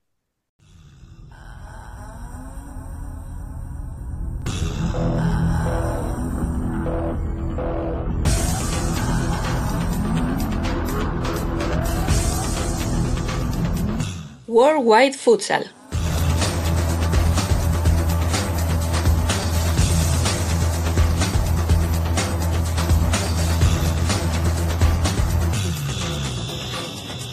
Aquí está de nuevo Worldwide Futsal para hablar del mejor fútbol sala internacional. Mi nombre es Alejandro Méndez y hoy, tristemente, no me puede acompañar Emen Rison. Le hemos dado unos días de vacaciones que se las merece, pero para suplir su baja me he buscado dos acompañantes para hablar del fútbol sala francés. Luego hablaremos con ellos, pero antes toca repasar lo más destacado del futsal de todo el mundo durante esta última semana, empezando por el ganador, hay nuevo ganador de la Liga Nacional de Futsal brasileña, Corinthians venció en la Casa de Atlántico por 1 a 5. Los locales llevan con un 1-0 favorable al tramo final del encuentro y Timao apostó por sacar portero jugador, le salió bien y acabaron empatando el encuentro a dos minutos del final. Luego respondió Atlántico también con el juego de 5, pero no le salió eh, igual de bien, con bastantes errores que le acabaron costando hasta cuatro goles en tan solo los dos últimos minutos eh, finales y acabaron perdiendo el eh, partido con un resultado definitivo de 1 a 5 y Corinthians acabó levantando el título liguero. Seguimos en Sudamérica para hablar en este caso de la Liga de Venezuela, que también ha entrado en su fase final. Ya se han disputado los cuartos de final, pero antes vamos a hacer un repasillo de la fase de grupos.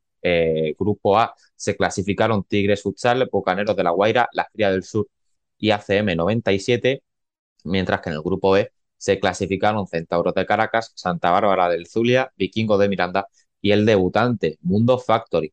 En los cuartos de final los enfrentamientos y resultados fueron los siguientes. Santa Bárbara eh, perdió por la mínima ante la Fría del Sur 1-2. Eh, Tigres Futsal 5-1 ante el debutante Mundo Factory. Bucaneros de la Guaira 2-0 ante Vikingos de Miranda y Centauros de Caracas que goleó 6-0 a ACM 97.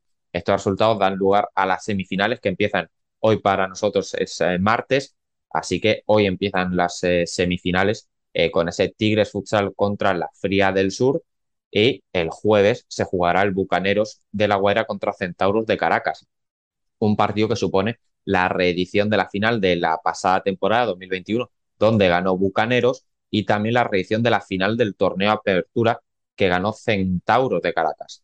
Eh, así que de estas dos semifinales saldrá eh, los dos equipos que competirán en la final. Una final que se disputará el sábado, este sábado, día 19, una fecha que eh, al principio estaba prevista para disputar, eh, para disputar una supuesta final absoluta. Finalmente se ha tenido que retrasar un poquito el calendario debido a las eh, lluvias y a las inundaciones que se dieron lugar hace unas semanas en, en Venezuela. Así que de momento esa final absoluta se desconoce primero si se va a celebrar, ya que tendrá que vencer Bucaneros este mm, torneo clausura para enfrentarse, enfrentarse a Centauros, que es ganador del torneo apertura. Primero tiene que ocurrir eso y si ocurre, entonces eh, se hablaría de la supuesta fecha para jugar esta final absoluta de la temporada 2022 de la Liga Venezolana. Y ahora sí, turno para hablar del fútbol sala francés. Para ello me acompañan Javier Díez, jugador español en el Nantes Metropol eh, Futsal. ¿Qué tal, Javi? Bienvenido. ¿Qué tal? Muchas gracias. Eh, bueno, lo primero, antes de nada, ¿qué tal la experiencia por, por Nantes? Pues la verdad es que estoy muy contento. desde que llegué tuve buenas sensaciones eh, tanto con el equipo como con la ciudad y estoy, sigo contento, o sea, no han cambiado mi, percepción del lugar desde que llegué, o sea que bastante bien. También nos acompaña por aquí Neus Pachón, que conoce muy bien la liga francesa, nos va a hablar un poquito de ella. Bienvenido a Neus, ¿qué tal? ¿Qué tal? Buenas tardes. Oye, muy bien. Me había muchas ganas ya de volver a hablar de, de fútbol sala y si es para hablar del fútbol sala francés, mejor todavía. Lo primero, cuéntanos un poquito cómo está la liga, porque ahí vemos a Etual Lavalois eh, primero, también lo sigue muy de cerca eh, precisamente Nantes. Eh, bastante bonita también la liga francesa, las ocho jornadas que lleva. Sí, muy, muy, muy bonita, la verdad, y más este año que han vuelto los playoffs, que era, al final era un clamor, ¿no? Tanto jugadores como clubes, aficionados pedían que se volviera otra vez ese sistema, ¿no? De, de playoff por el título de liga, que ha estado como dos o tres años parado. Y para, a mí me gusta mucho y me encanta ver, eh, bueno, Laval, es que Laval es Laval, eh, pero ver otra vez a Nantes un año más arriba en la clasificación con ese cambio, sobre todo de jugadores, porque Fabriz eh, pues es ya el clásico, ¿no? Entrenador de, de Nantes y luego yo creo que va a estar muy bonito también, está muy igualada, muy, muy igualada, que es lo que más me gusta y sobre todo me gusta porque es un ejemplo más del avance, ¿no? De, de la liga francesa. Eh, Javi, vosotros ya van ocho jornadas, como hemos dicho, vais segundos. Eh, ¿Qué tal este arranque ligero? Porque lo que se ve de fuera bastante, bastante bien, ¿no? Sí, la verdad es que los primeros partidos, eh, quitando el primero que fue contra AB, fueron bastante asequibles, marcamos bastantes goles y bueno, no en ningún momento se puso demasiado complicado el partido y por lo tanto estamos contentos. Quitando Lille, que sí se nos metió un poco en media pista y no encontramos el hueco para, para hacer ocasiones. Y bueno, Laval, que como dice Neus, es, eh, es eh, también referente en la liga. Eh, el resto de equipos nos ha ido bastante bien, así que contento con ello. ¿Y qué objetivos os, marcáis esta temporada? Porque de momento con este arranque liguero yo os pongo ya en la final del playoff y a luchar por el título. ¿eh? Bueno, el primer objetivo es meternos en playoff y hacer, eh, hacer nuestros deberes con la, con la Copa, que falta, creo que comienza en enero. Y es nuestro primer objetivo, clasificarnos para el playoff y a partir de ahí pues trabajarlos para, para poder quedar lo más arriba posible. Neo, tú ya muchos años eh, siguiendo esta liga francesa, los últimos años, eh, yo creo que ha dado un salto bastante grande. ¿Cómo estás viendo esa evolución, esa progresión en el fútbol sala francés, en su liga? También en la selección está dando un salto, sobre todo en las categorías inferiores. ¿Cómo estás viendo la evolución de, de este fútbol sala francés? Pues lo estoy viendo, lo estoy viendo muy bien y yo creo que hace unos años con el- esa, esa llegada ¿no? de, de París, que, que todo el mundo hablaba del equipo, ¿no? Porque va Ricardinho, pues tenía jugadores muy buenos, tenía a Bacali, tenía a Besama, tenía a Kevin Ramírez eh, de Access, pero al final eh, estamos viendo, yo siempre defendía, ¿no? Que la liga francesa había mucho más allá del equipo parisino, había muchísimos jugadores muy buenos que quizá no eran tan reconocidos y habían sobre todo proyectos muy serios. Eh, ahí tenemos a Laval, que va líder, a Lille, que siempre ha estado arriba desde que ascendió a Primera División, que sigue peleando. Eh, equipos pues, de toda la vida que llevan desde el inicio, prácticamente desde que se fundó esta liga francesa, trabajando y al final es el ejemplo y el resultado ¿no? de la coordinación de un trabajo tanto de los clubes y sobre todo de la apuesta por la propia Federación de, de Fútbol, ¿no? que apuesta cada año más por, por esta disciplina, no solamente en el masculino, hay que destacar también que poco a poco hay más equipos que se están sumando al femenino y sobre todo la importancia, la importancia que tiene el fútbol sala en categorías inferiores son muy importantes. Lo vemos también con la selección, ¿no? Yo creo que la apuesta desde hace muchos años, por ejemplo, de, este torneo eh, de Montegu, que hace poco disputó la selección española también, que es una invitada fija todos los años, hace que al final los chicos, los jóvenes, las chicas, se apunten ¿no? y prueben una disciplina que va a más, que lo estamos viendo. Y, a ver, yo llegué a Francia hace, hace ya muchos años y no era nada que ver, o sea, era una sombra, un espejismo, tenía nada que ver con lo que, con lo que es ahora.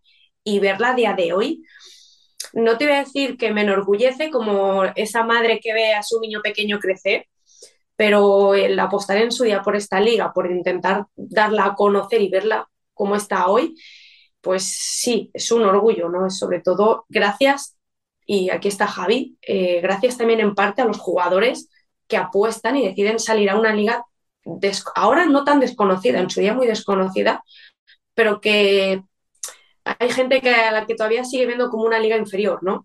Y que hayan jugadores españoles eh, que siguen apostando por ir a clubes franceses, eh, creo que tiene mucho mérito y gracias a ellos también, ¿no? Al final, eh, precisamente su propio entrenador, Fabrice, en una entrevista que le hice hace ya unos 5 o 6 años, me dijo que si la liga francesa crece, no solamente por la apuesta de los propios franceses, sino también por la apuesta de los extranjeros que van con una idea muy clara de aprender y de enseñar. Y el francés, por suerte, hemos conseguido que sepa aprender de los extranjeros. No eran muy reacios al principio, pero poco a poco se han dado cuenta que gracias a los jugadores y entrenadores extranjeros que van a la liga, es como pueden ir a más. Y aquí tenemos el resultado, ¿no? Cada vez, sobre todo, más españoles que, van, aunque ha sido una liga con mucha representación española durante, yo creo que desde que se fundó, entrenadores españoles, pero es que luego ya estamos viendo también jugadores, lo vimos con Ricardinho, con Ortiz, con Bruno, ¿no? Eh, de otras ligas, de otras nacionalidades que siguen queriendo ir a Francia, porque yo creo que al final todos somos muy orgullosos, ¿no? Y querer formar parte del desarrollo de una liga y decir, es que yo he estado ahí, yo lo puedo contar, también, yo creo que también ayuda, ¿no? y verla como está ahora, como te decía antes, es que es una pasada. Y cuando ves el estadio de Laval lleno a reventar hasta la bandera, ese Ahora, ahora espectáculo preguntaré por Laval, sí, porque merece, Eh, merece un ratillo. es una pasada. Y, él, y, y Javi lo puede decir, ¿no? Nantes también, yo creo que es de los clubes, yo lo he, vivido, lo he vivido desde dentro Nantes y es uno de los clubes que más apuesta desde la cantera. Yo creo que sigue siendo el club con más licencias de fútbol sala en toda Francia, una de las canteras más grandes, y cómo la gente se deja la piel por ese, por ese deporte, ¿no? Y los shows, porque es un show lo que montan cada partido, yo lo he dicho muchas veces aquí en otras entrevistas, es envidia. Yo siento envidia cuando veo la que lean en cada partido, sea quien sea el rival. Ya puede ser el líder como puede ser el último de la, de la clasificación, ¿no? Y eso al final es saber vender un deporte y lo hacen muy bien. Y también se traduce un poco esto en que ya Francia exporta talento eh, fuera del país. Lo hemos visto esta temporada, ha debutado el primer francés en la primera división española, Mim Slam, aquí precisamente en Cartagena. También está Mamadou Touré jugando en el filial del Barça esta temporada también, con posibilidad de jugar en el primer equipo. Y creo que eso también, ese resultado de todo el trabajo eh, que, comentabas. Javi, tú que ahora mismo estás desde dentro, eh, ¿cómo ves tanto tu club como, como la liga a nivel de organización, de estructura? Eh, imagino que ahora ha habido un, gran salto, ¿no? Bueno, yo no tengo referencia con los años pasados, no tengo casi conocimiento de la liga francesa más que los meses que he estado aquí, pero sí me impresionó bastante lo que dice Neus, cómo, cómo preparan cada partido, cómo la lían tanto para, para, crear ese espectáculo y al final que la gente, que la gente le guste verlo y, y que poco a poco vaya yendo más gente y que se dé a conocer más. Eh, hay speaker, hay bengalas, hay luces, eh, bueno, hay una... Mm, es una fiesta cada vez que, que se juega. Y, y, yo encantado con eso. Luego, en cuanto a organización, eh, creo que Nantes es, es, uno de los mejores, si no el mejor, eh, tanto para eh, organización de club como para también para el primer equipo. Tenemos un montón de, de recursos y es muy profesional el club y, y he tenido la suerte pues al final de acabar en él. Así que por ello estoy muy contento. Eh, es una pena que haya tan eh, que sea tan corta la liga, porque al final solo hay 11 equipos, pero se garantizan que aquellos que están en, en la élite, en la D1, eh, cumplan esos, eh, esas características que debe tener un club profesional para competir en, en una liga que, que, quiere ser prestigiosa y quiere, quiere continuar y seguir avanzando. Pues sí, y habéis hablado, también habéis mencionado a Laval. Eh, yo creo que uno de los equipos que mayor salto ha dado, y perdón Jai de hablar por Laval porque es el rival que ahora tenéis ahí más cerca, sí, sí. pero yo creo que unos minutillos merece, merece su, su trabajo. Neus, hemos visto ese pabellón a reventar lleno casi partido tras partido, se ha creado una grada de animación, como dices, con espectáculos de luces, con un speaker el proyecto de Laval promete y, y mucho, ¿no?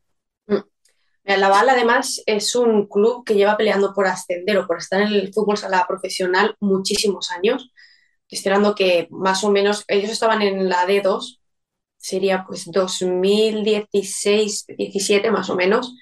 Ellos ya empezaron con un proyecto muy claro, ¿no? Traer talento eh, para lo que te decía antes, ¿no? Darlo a conocer, explotar más todavía el talento nacional y tenían muy claro, su objetivo era llegar a primera, llegar a primera eh, y una vez que estuvieran en primera, luchar por, por ganarle el, el, título y aparte ayuda también mucho que su presidente, te voy a decir, es, si es un enfermo del fútbol sala, le encanta, la apasiona y lo saben manejar muy bien, lo saben vender muy, muy bien y han conseguido eh, ya no solamente pues lograr ¿no? Ese sueño que tenía su presidente, sino hacerlo con una estructura que, empezó desde cero, muy profesional, eh, no como otros proyectos, ejemplo, como el proyecto de Access, ¿no? que hemos visto como al final en muy poco tiempo se acabó derrumbando.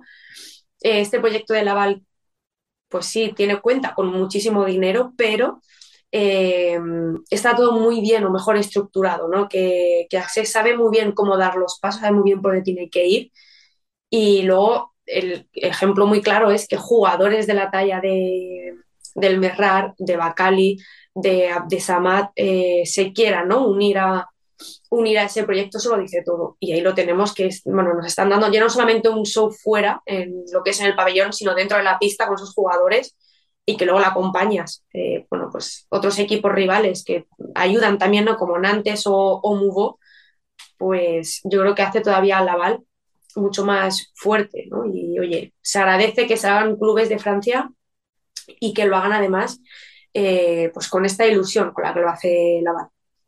Javi, tú creo que si no me equivoco aún no has tenido la oportunidad de, de, ver el partido en Laval, el partido que os enfrentasteis a ellos fue en vuestra casa, eh, así que te pregunto sobre todo eh, a nivel deportivo, ya que sí que os habéis enfrentado contra ellos, si no me equivoco, empate. Eh, ¿cómo, cómo ves el proyecto en lo deportivo, sobre todo, de, de Laval?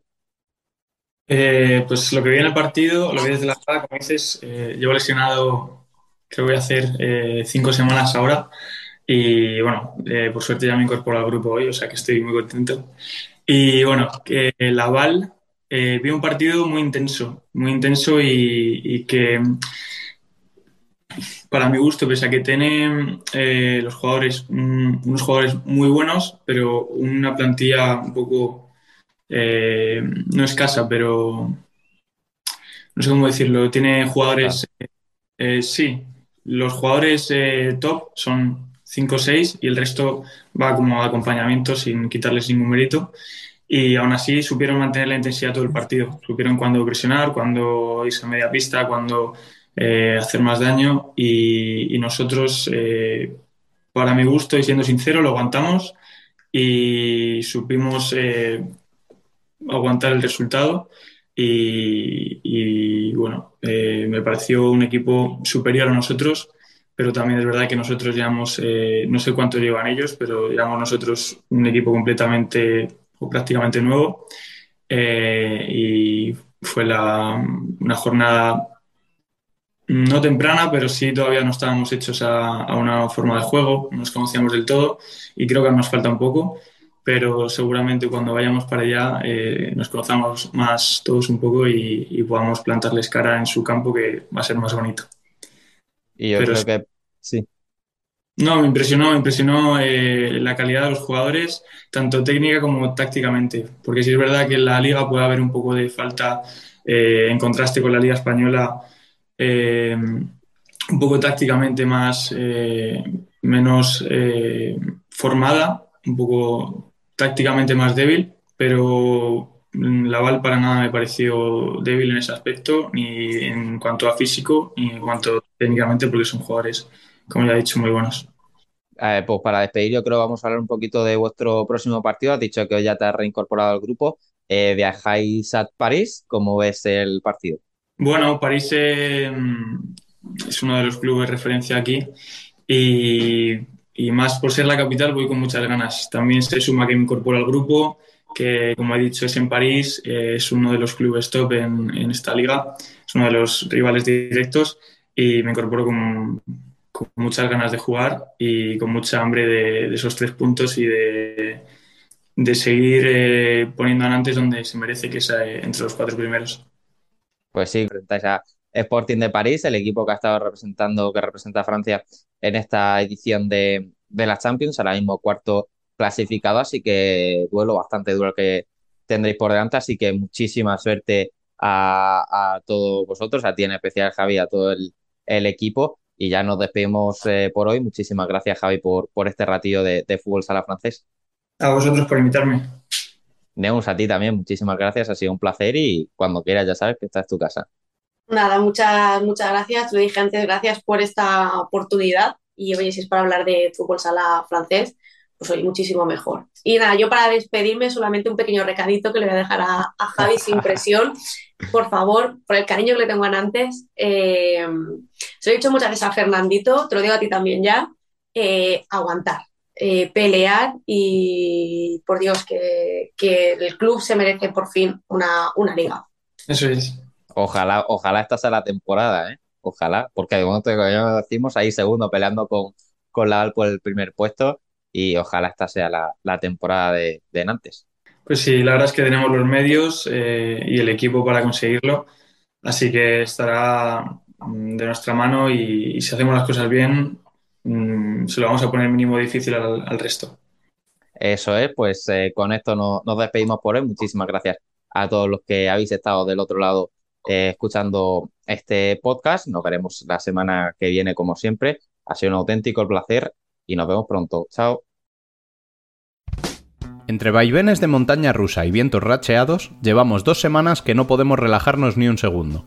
Esta semana, con la disputa del choque entre Barça y Palma, primero y segundo, más toda la jornada coopera, no parece que sea menos, por lo que intentaremos coger aire cuando nos sea posible para mantenernos, como siempre, al tanto de lo que suceda Para ello, no dejéis de seguirnos en nuestras redes sociales para estar al tanto de cuanto sucede en el mundo del fútbol sala, visitar nuestro canal de YouTube y nuestra página web y conversar en el chat de Telegram.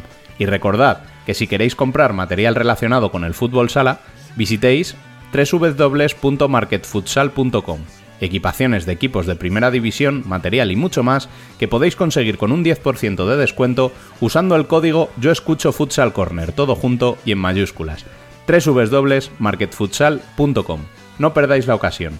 Nosotros volveremos el martes que viene. Hasta entonces, y como siempre, sed felices.